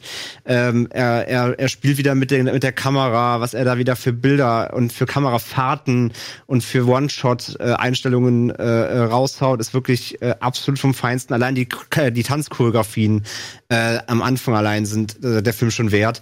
Und ähm, ja, wenn man- unbedingt, unbedingt laut. ja, auf jeden Fall, genau. Auf jeden Fall laut gucken. Wenn es geht im Kino, der startet in Deutschland am 6. Dezember. Ähm, absolute Top-Empfehlung. Man muss natürlich ein bisschen aufs Mindset von Noé Lust haben. Es ist also kein Feel-Good-Film. äh, ganz im Gegenteil. Ähm, aber wenn man, wenn man einmal, wenn der Film dich einmal fängt, dann sitzt du halt wirklich komplett festgeklebt im Sessel und dann guckst du bis zum allerletzten Tropfen, guckst du zu und bist gebannt. Und ähm, äh, Soundtrack absolut Überhammer, zieht quasi den ganzen Film einmal durch, so von, von leise bis äh, zum, zum knall, knalllauten Ende. Giorgio Ähm, Moroder, Daft Punk, alles dabei. Ja, alles dabei, was irgendwie Elektron-Rang und Namen irgendwie hat. Ähm, ja, also es wird immer gesagt, es war auch beim Fantasy Filmfest quasi die Voransage vom Film. Äh, Noé hat selber halt eine Drogenvergangenheit und das sieht man halt an dem Film wieder. Der Mann weiß halt, wie das ist, wenn man komplett eskaliert. Und das kann halt niemand anders so krass darstellen wie er. Und das macht halt keinen Spaß. Aber irgendwie auch doch. Und irgendwie bist du halt und irgendwie und irgendwie bist du gefesselt. Aber eins weißt du nach dem Film, du willst halt niemals in deinem Leben Drogen nehmen, weil du das niemals erleben willst, was dir in diesem Film ja, passiert. du willst auf jeden Fall niemals Ähm, der diese in diese Du möchtest auf mal, jeden dieses Fall, Stadium ja, kommen. Du möchtest auch nie dieses Gebäude. Du möchtest Ja. nicht, du möchtest nicht in der Nähe sein. Du willst nie nach Frankreich. Du willst einfach ganz weit weg von all dem, was da vor sich geht. Es ist wirklich unfassbar, ähm, was da, was da für Leinwand passiert. Und der hat mich komplett abgeholt. Also ich bin da rausgegangen, bin ich mit, mit Kinnlade nach unten. Also den werde ich mir auf jeden Fall noch mal im Kino angucken. Ähm, war jetzt einmal eben auf dem Fantasy Filmfest und ähm, ey, mit, mit mein Film des Jahres, glaube ich. Auf jeden Ja. Fall. ja. Ja. Und vor allem, man, man sagt so oft, ein, ein Regisseur spielt mit den Sehgewohnheiten. Noé spielt mit den Sehgewohnheiten. Das machen ganz viele andere nicht. Er macht das wirklich, Ja. indem er willkürlich mit Dingen um, rumschmeißt, indem er Strukturen wählt, wie er Bock drauf hat. Ja. Da ist dieses, dieser Film wirklich das perfekte. Ja, wer Enter the Void kennt, da ist ja auch wirklich schon freigedreht, was Kamerafahrten anging, mit äh, in Objekte reinfahren, auf der anderen wieder raus. Das in macht menschliche Körper das, reinfahren. ja, das macht er, das macht er hier, das macht er hier quasi ähnlich, auch ein bisschen auch wie bei wie bei äh, Night, äh, Night Comes for Us. So hier die Kamera spielt, also die geht auch mit den Figuren mit und und äh, spielt Emotionen quasi nach oder spielt Geschwindigkeiten der gerade ablaufenden Situation nach. Und das das ist alles wirklich unfassbar äh, gut ausgearbeitet, ästhetisch auf, auf einem ganz hohen Level und ja, also wirklich ganz große Empfehlung, äh, weil der wird, ich glaube nicht, dass der auch einen komplett bundesweiten Release bekommt. Ich vermute fast, dass der auch eher limitiert laufen wird. Ich glaube, Alamod bringt den Oder bringen die wirklich bundesweit, also ich würde Mhm. es hoffen, äh, weil also ich bin sehr gespannt, wie die Rezeption dann ist, weil das ist auf jeden Fall auch kein Film für jedermann. Nee. Ähm, aber wer da eben auf Genre ein bisschen steht und ja, wer Noé kennt sowieso, muss ihn gucken. Ich finde, das ist mit einer fast seiner besten geworden. Also ich liebe diesen Film. Ähm, also ich mag, ich mag im Grunde alle Noés. Ich fand Love war so, hm, aber äh, auch der hatte seine, seinen Reiz irgendwo. Da hat zumindest auch verstanden, dass, warum Noé den gedreht hat. Ähm, aber da, also Climax ist eine, ist eine Granate. Ja, auf jeden Fall. Würde Ja, ich auch so Punkt. Ja, oh Mann, wir kommen auch mit der Zeit nicht mehr hin. Das ist Ja, wir müssen ein bisschen durch. Ich glaube, wir müssen, wir müssen ein Spezial machen, oder? Würde ich sagen, ne? Also wir treffen uns in zwei Wochen, würde ich sagen, treffen uns Ja, wieder lass hier. mal, weil wir müssen auch über sowas wie Lords of Chaos müssen wir Stimmt, sprechen. stimmt, Also wir stimmt. müssen halt auch über die, die man auch sich angucken sollte. die jetzt nicht die Highlights waren, aber aus ja, anderen ja, Beweggründen Also, wir haben vielleicht. ja, viele, also auch dieses sich auf drei runterbrechen. Genau, also ich hätte auch noch mehr, die deutlich. Ich- die, du, ich hab auch noch mehr. Ja, ja, also die Ja, auch eben, Beachtung also- finden sollte, auch wenn sie jetzt vielleicht Eben. nicht meine Jahreshighlights Ja. sind. Ich dachte, wir könnten ein bisschen voranschreiten, aber gut. Ich irre mich öfter und was das angeht. Dementsprechend, wie machen wir das jetzt?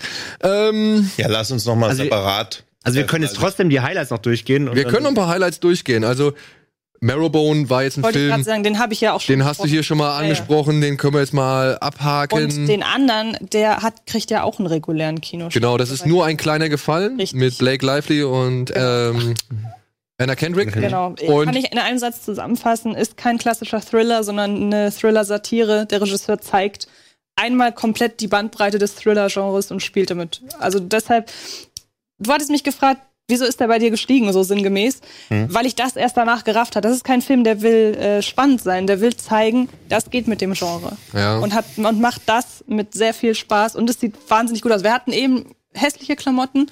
Hier haben wir sehr, sehr schöne Klamotten. Ich? vor allem die, Bei diesem Beverly Ja, ja. Lynn vor allem die, die Hosenanzüge von Frau Lively. Mhm. Die hat ja immer wieder ein paar sehr raffinierte, ja, das sieht man sogar direkt, ein paar sehr raffinierte Kombinationen an.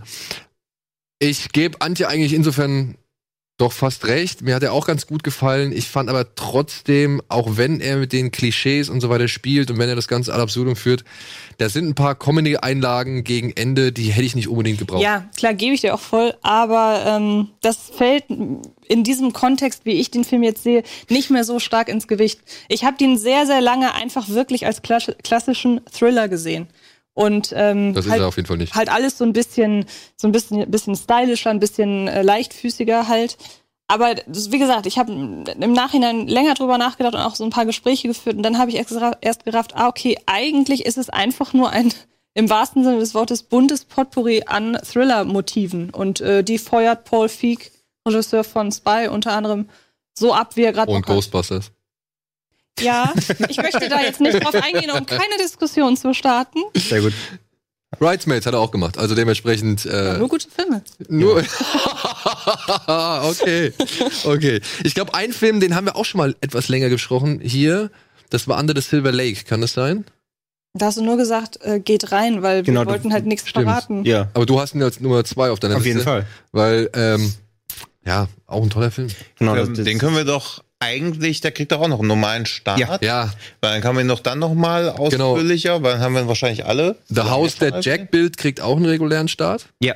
Ja. Ja. Aber hast, warst du das, der das gesagt hat? In Hamburg haben sie gesagt, dass der Film wahrscheinlich Der in der noch kein- Fassung, in der der in Hamburg gezeigt wurde. Okay. Echt? Ja, Nein. weil es kann sein, dass der Film, der wie er in Hamburg auf dem Filmfest gezeigt worden ist, und wahrscheinlich wie bei uns auch in Ja. Speeches, Ja, ja, das dass der so. halt so leider nicht mehr in die Kinos kommt. Also ich habe ihn jetzt Also- in einer, P also ich habe ihn in einer PV gesehen. Ich kann ja Genau, und nicht sagen. nächste Woche oder übernächste Woche ist nochmal eine PV, Ja, die wird genau. auch äh, die Originalversion sein, aber sie haben immer noch für den regulären Kinostart am 31. November oder sowas, irgendwie Ende, Ende November, haben sie immer noch keine FSK-Freigabe. Sie meinten auf dem Filmfest halt, sie, sie kämpfen, aber es wird schwer.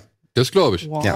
Ja, aber die werden doch Ernsthaft auch jetzt? niemals so einen Film ab 18. Also er soll ja auch so ein Arthouse-Publikum trotzdem noch. Also Ja, aber er ist halt schweinehart. ich weiß, aber Ja. der, der muss eine 16er. Also, Also- Kriegen sie nicht, mal so. kriegen sie nicht. Also- weiß ich, dass sie die Ja. nicht kriegen, aber Also ich weiß, ich, sie- ich bin also, bei dir, aber Also ganz ehrlich, ich fand den nicht hart. Also entweder ich bin mega abgestumpft mittlerweile, aber Oder du ich, hast ihn also, schon. doch, aber, der ist schon- aber doch, der hat so ein paar, der hat ein paar ordentliche Gewaltspitzen. Ja. Mal ganz ehrlich ist, in den richtig krassen Momenten blendet er doch weg. Nein. Nein. Man- also- Aber wenn, wenn ihr mal wirklich überlegt, was zeigt er denn?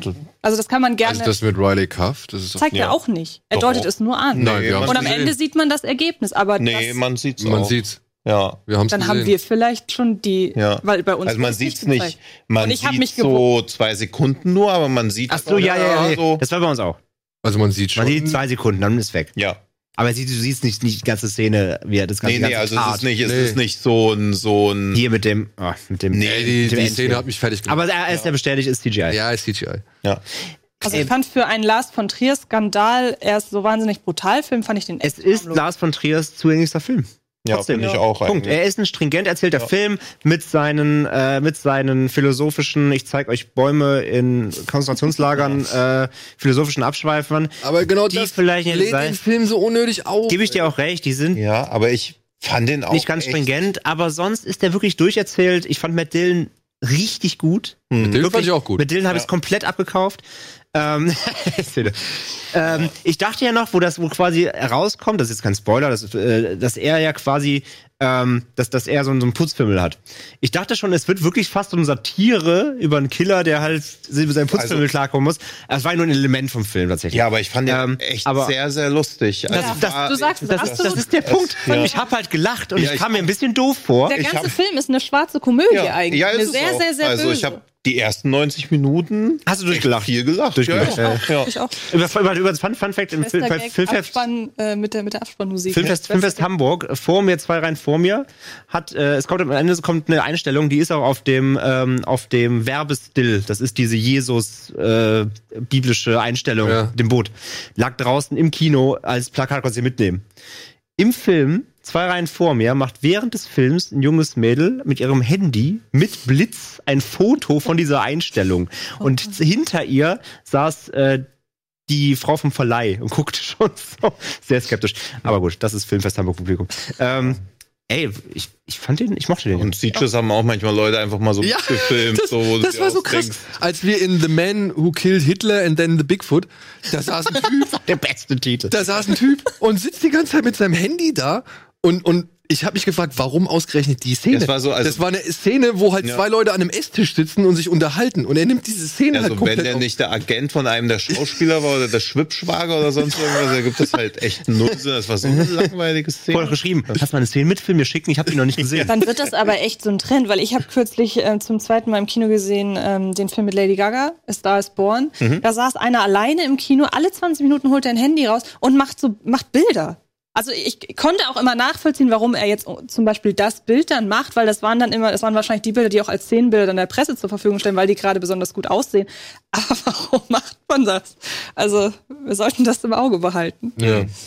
Gut, ähm, was wir auch im Auge behalten sollen, ich muss noch für einen Film, muss ich noch kurz. Den müssen wir dann aber auch noch mal in dem extra Ja, ja. Ding, also Okay, merkt Ja. euch Monstrum. ja. Ja, Monstrum ist The Host Anno Domini, beziehungsweise Before Christ oder keine Ahnung, ich weiß nicht, wann das spielt, äh, oder was, lass es im 11. Jahrhundert sein, oder Ja. keine Ahnung. Auf jeden Fall, The Host ist ein koreanischer Monsterfilm und es geht um halt äh, mittelalterliche Gesellschaft, irgendwie, da ist halt, es ist so ein bisschen Pakt der Wölfe, Mhm. weil man am Anfang irgendwie über ein Monster spricht und alle sind irgendwie misstrauisch, dass dieses Monster überhaupt existiert.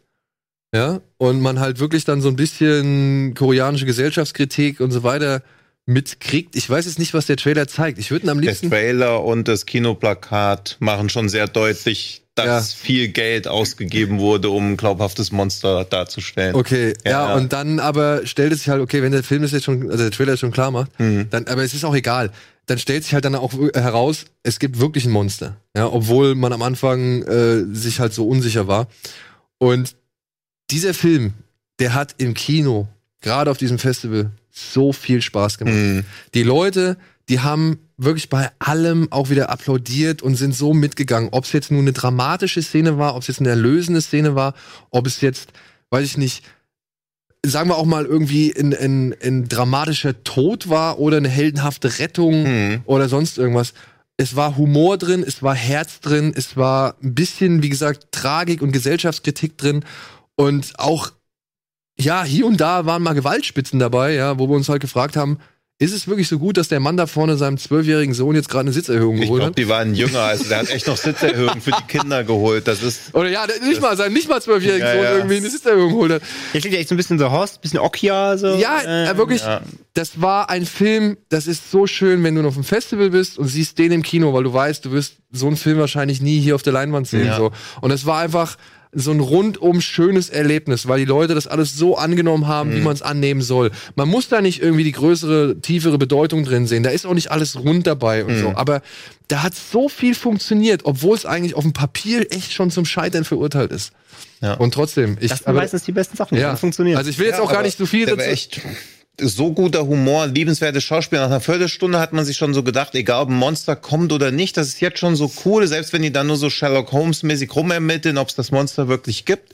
Und dann wird er halt immer größer und größer und größer. Und man denkt so 20 Minuten bevor der Film vorbei ist, geiles Finale und dann zündet der Film halt nochmal eine Stufe und du denkst so, Alter, weil das ist ja immer diese, diese Frage, wie viel Budget ein Film eigentlich hat, weiß man ja bei koreanischen, chinesischen Filmen eigentlich nie. Auch sowas wie Legion of the Demon Cat, zu dem wir noch eine dreistündige Spezialausgabe machen müssen. Hast du was geschrieben? Nee, der war schon ein bisschen albern, aber der hat halt 200 Millionen Dollar Set gehabt. Wow. Ey, und dieses Set, äh, wirklich, das ist Das- beeindruckend. der Wahnsinn war Das ist wirklich der Ja. Wahnsinn. Also ich habe in Hollywood-Filmen kaum was vergleichbar, also ein kaum vergleichbares Beispiel. Ja. Das war unglaublich, weil die Kamera auch ständig durch dieses Set durchfährt, so, ja. Und das ist wirklich, ja, es ist beeindruckend. Aber ja, Ja, gut, der Rest ist, ich mochte den, aber da sprechen wir noch mal. Da sprechen wir noch mal Detail. drüber. Aber. Monstrum war halt auch so mega, weil du halt denkst, okay, der hat schon dieses historische, das sieht schon alles echt gut aus. Und ich fand im Trailer wirkte so, als ob die Monster-Effekte noch nicht final waren, weil auch da war ich erstaunt, wie Ja. gut das alles aussah. Also es wirkte, Und bitte nicht von irgendwelchen, keine Ahnung, IMDb oder Ja. Letterbox-Wertungen ablenken lassen oder verunsichern lassen. ja. Also mit einer großen Gruppe auch mal gucken und wirklich, wenn man gerade ein Faible für asiatische Filme hat, ist Gibt's da das schon irgendwas? nee, gar nichts. Westlich, Ey, Early, da nicht, ist ja noch zu neu wahrscheinlich. Nee, zu neu. Ja. Und auch weil ich es gerade im Chat gelesen habe, also auch wesentlich besser als The Wall, von der Tricktechnik aber auch vergleichbar. Also Ja. auch da war ganz selten, dass man mal sagen konnte, das sieht jetzt aber irgendwie cheap aus. Also war echt, Ja, Cool. ja. macht auf jeden Fall Spaß. gemerkt. Und echt guter Humor. Also ich habe da mehrmals laut gelacht. Wirklich Echt- sehr laut gelacht. echt, ja. Lauter als bei How to Jackpot? Ja. und auch nicht Ja. mit diesem Okay. Ja, und vor allem mit diesem unsicheren Lachen so. Ja, so mein, dieses- von Trier, äh, mein von Trier, das Ja. ist ernst? So. Soll ich jetzt wirklich lachen? Okay, Hm. bitte. Ja, ich könnte jetzt noch ein Fass aufmachen mit Assassin- Assassination Nation. Aber ich Ja, glaube, dafür der reicht startet die am Zeit. 15.11., oder? Der Start regulär ab 15. Ja, ja. Ja, dann ja. können Hab wir uns- extra geguckt für heute. ja, aber dann treffen wir uns am verdammt nochmal. 14.11. nochmal wieder. Also, dann, ja, Oder? Also ich hätte Bock. Weil auch dieses ist der 15.11., nee, der 15.11. ist ein Donnerstag. Ja. muss ja. Ja, dann seid ihr zwei auf jeden Fall mit am Start. Ja? Okay. Ja. Geil. Geil. Cool. Aber das Ding, also es fehlen jetzt halt so viele Sachen, auch sowas, dass wir über Terrified zum Beispiel Ja. jetzt eigentlich gar nicht Oh. sprechen würden. Der war halt auch Ja. gut. Und es gibt zu viel, ja. ein Anime-Tipp noch ganz zum Schluss. Also bei uns in, in Sieges hieß er I want to eat your pancreas.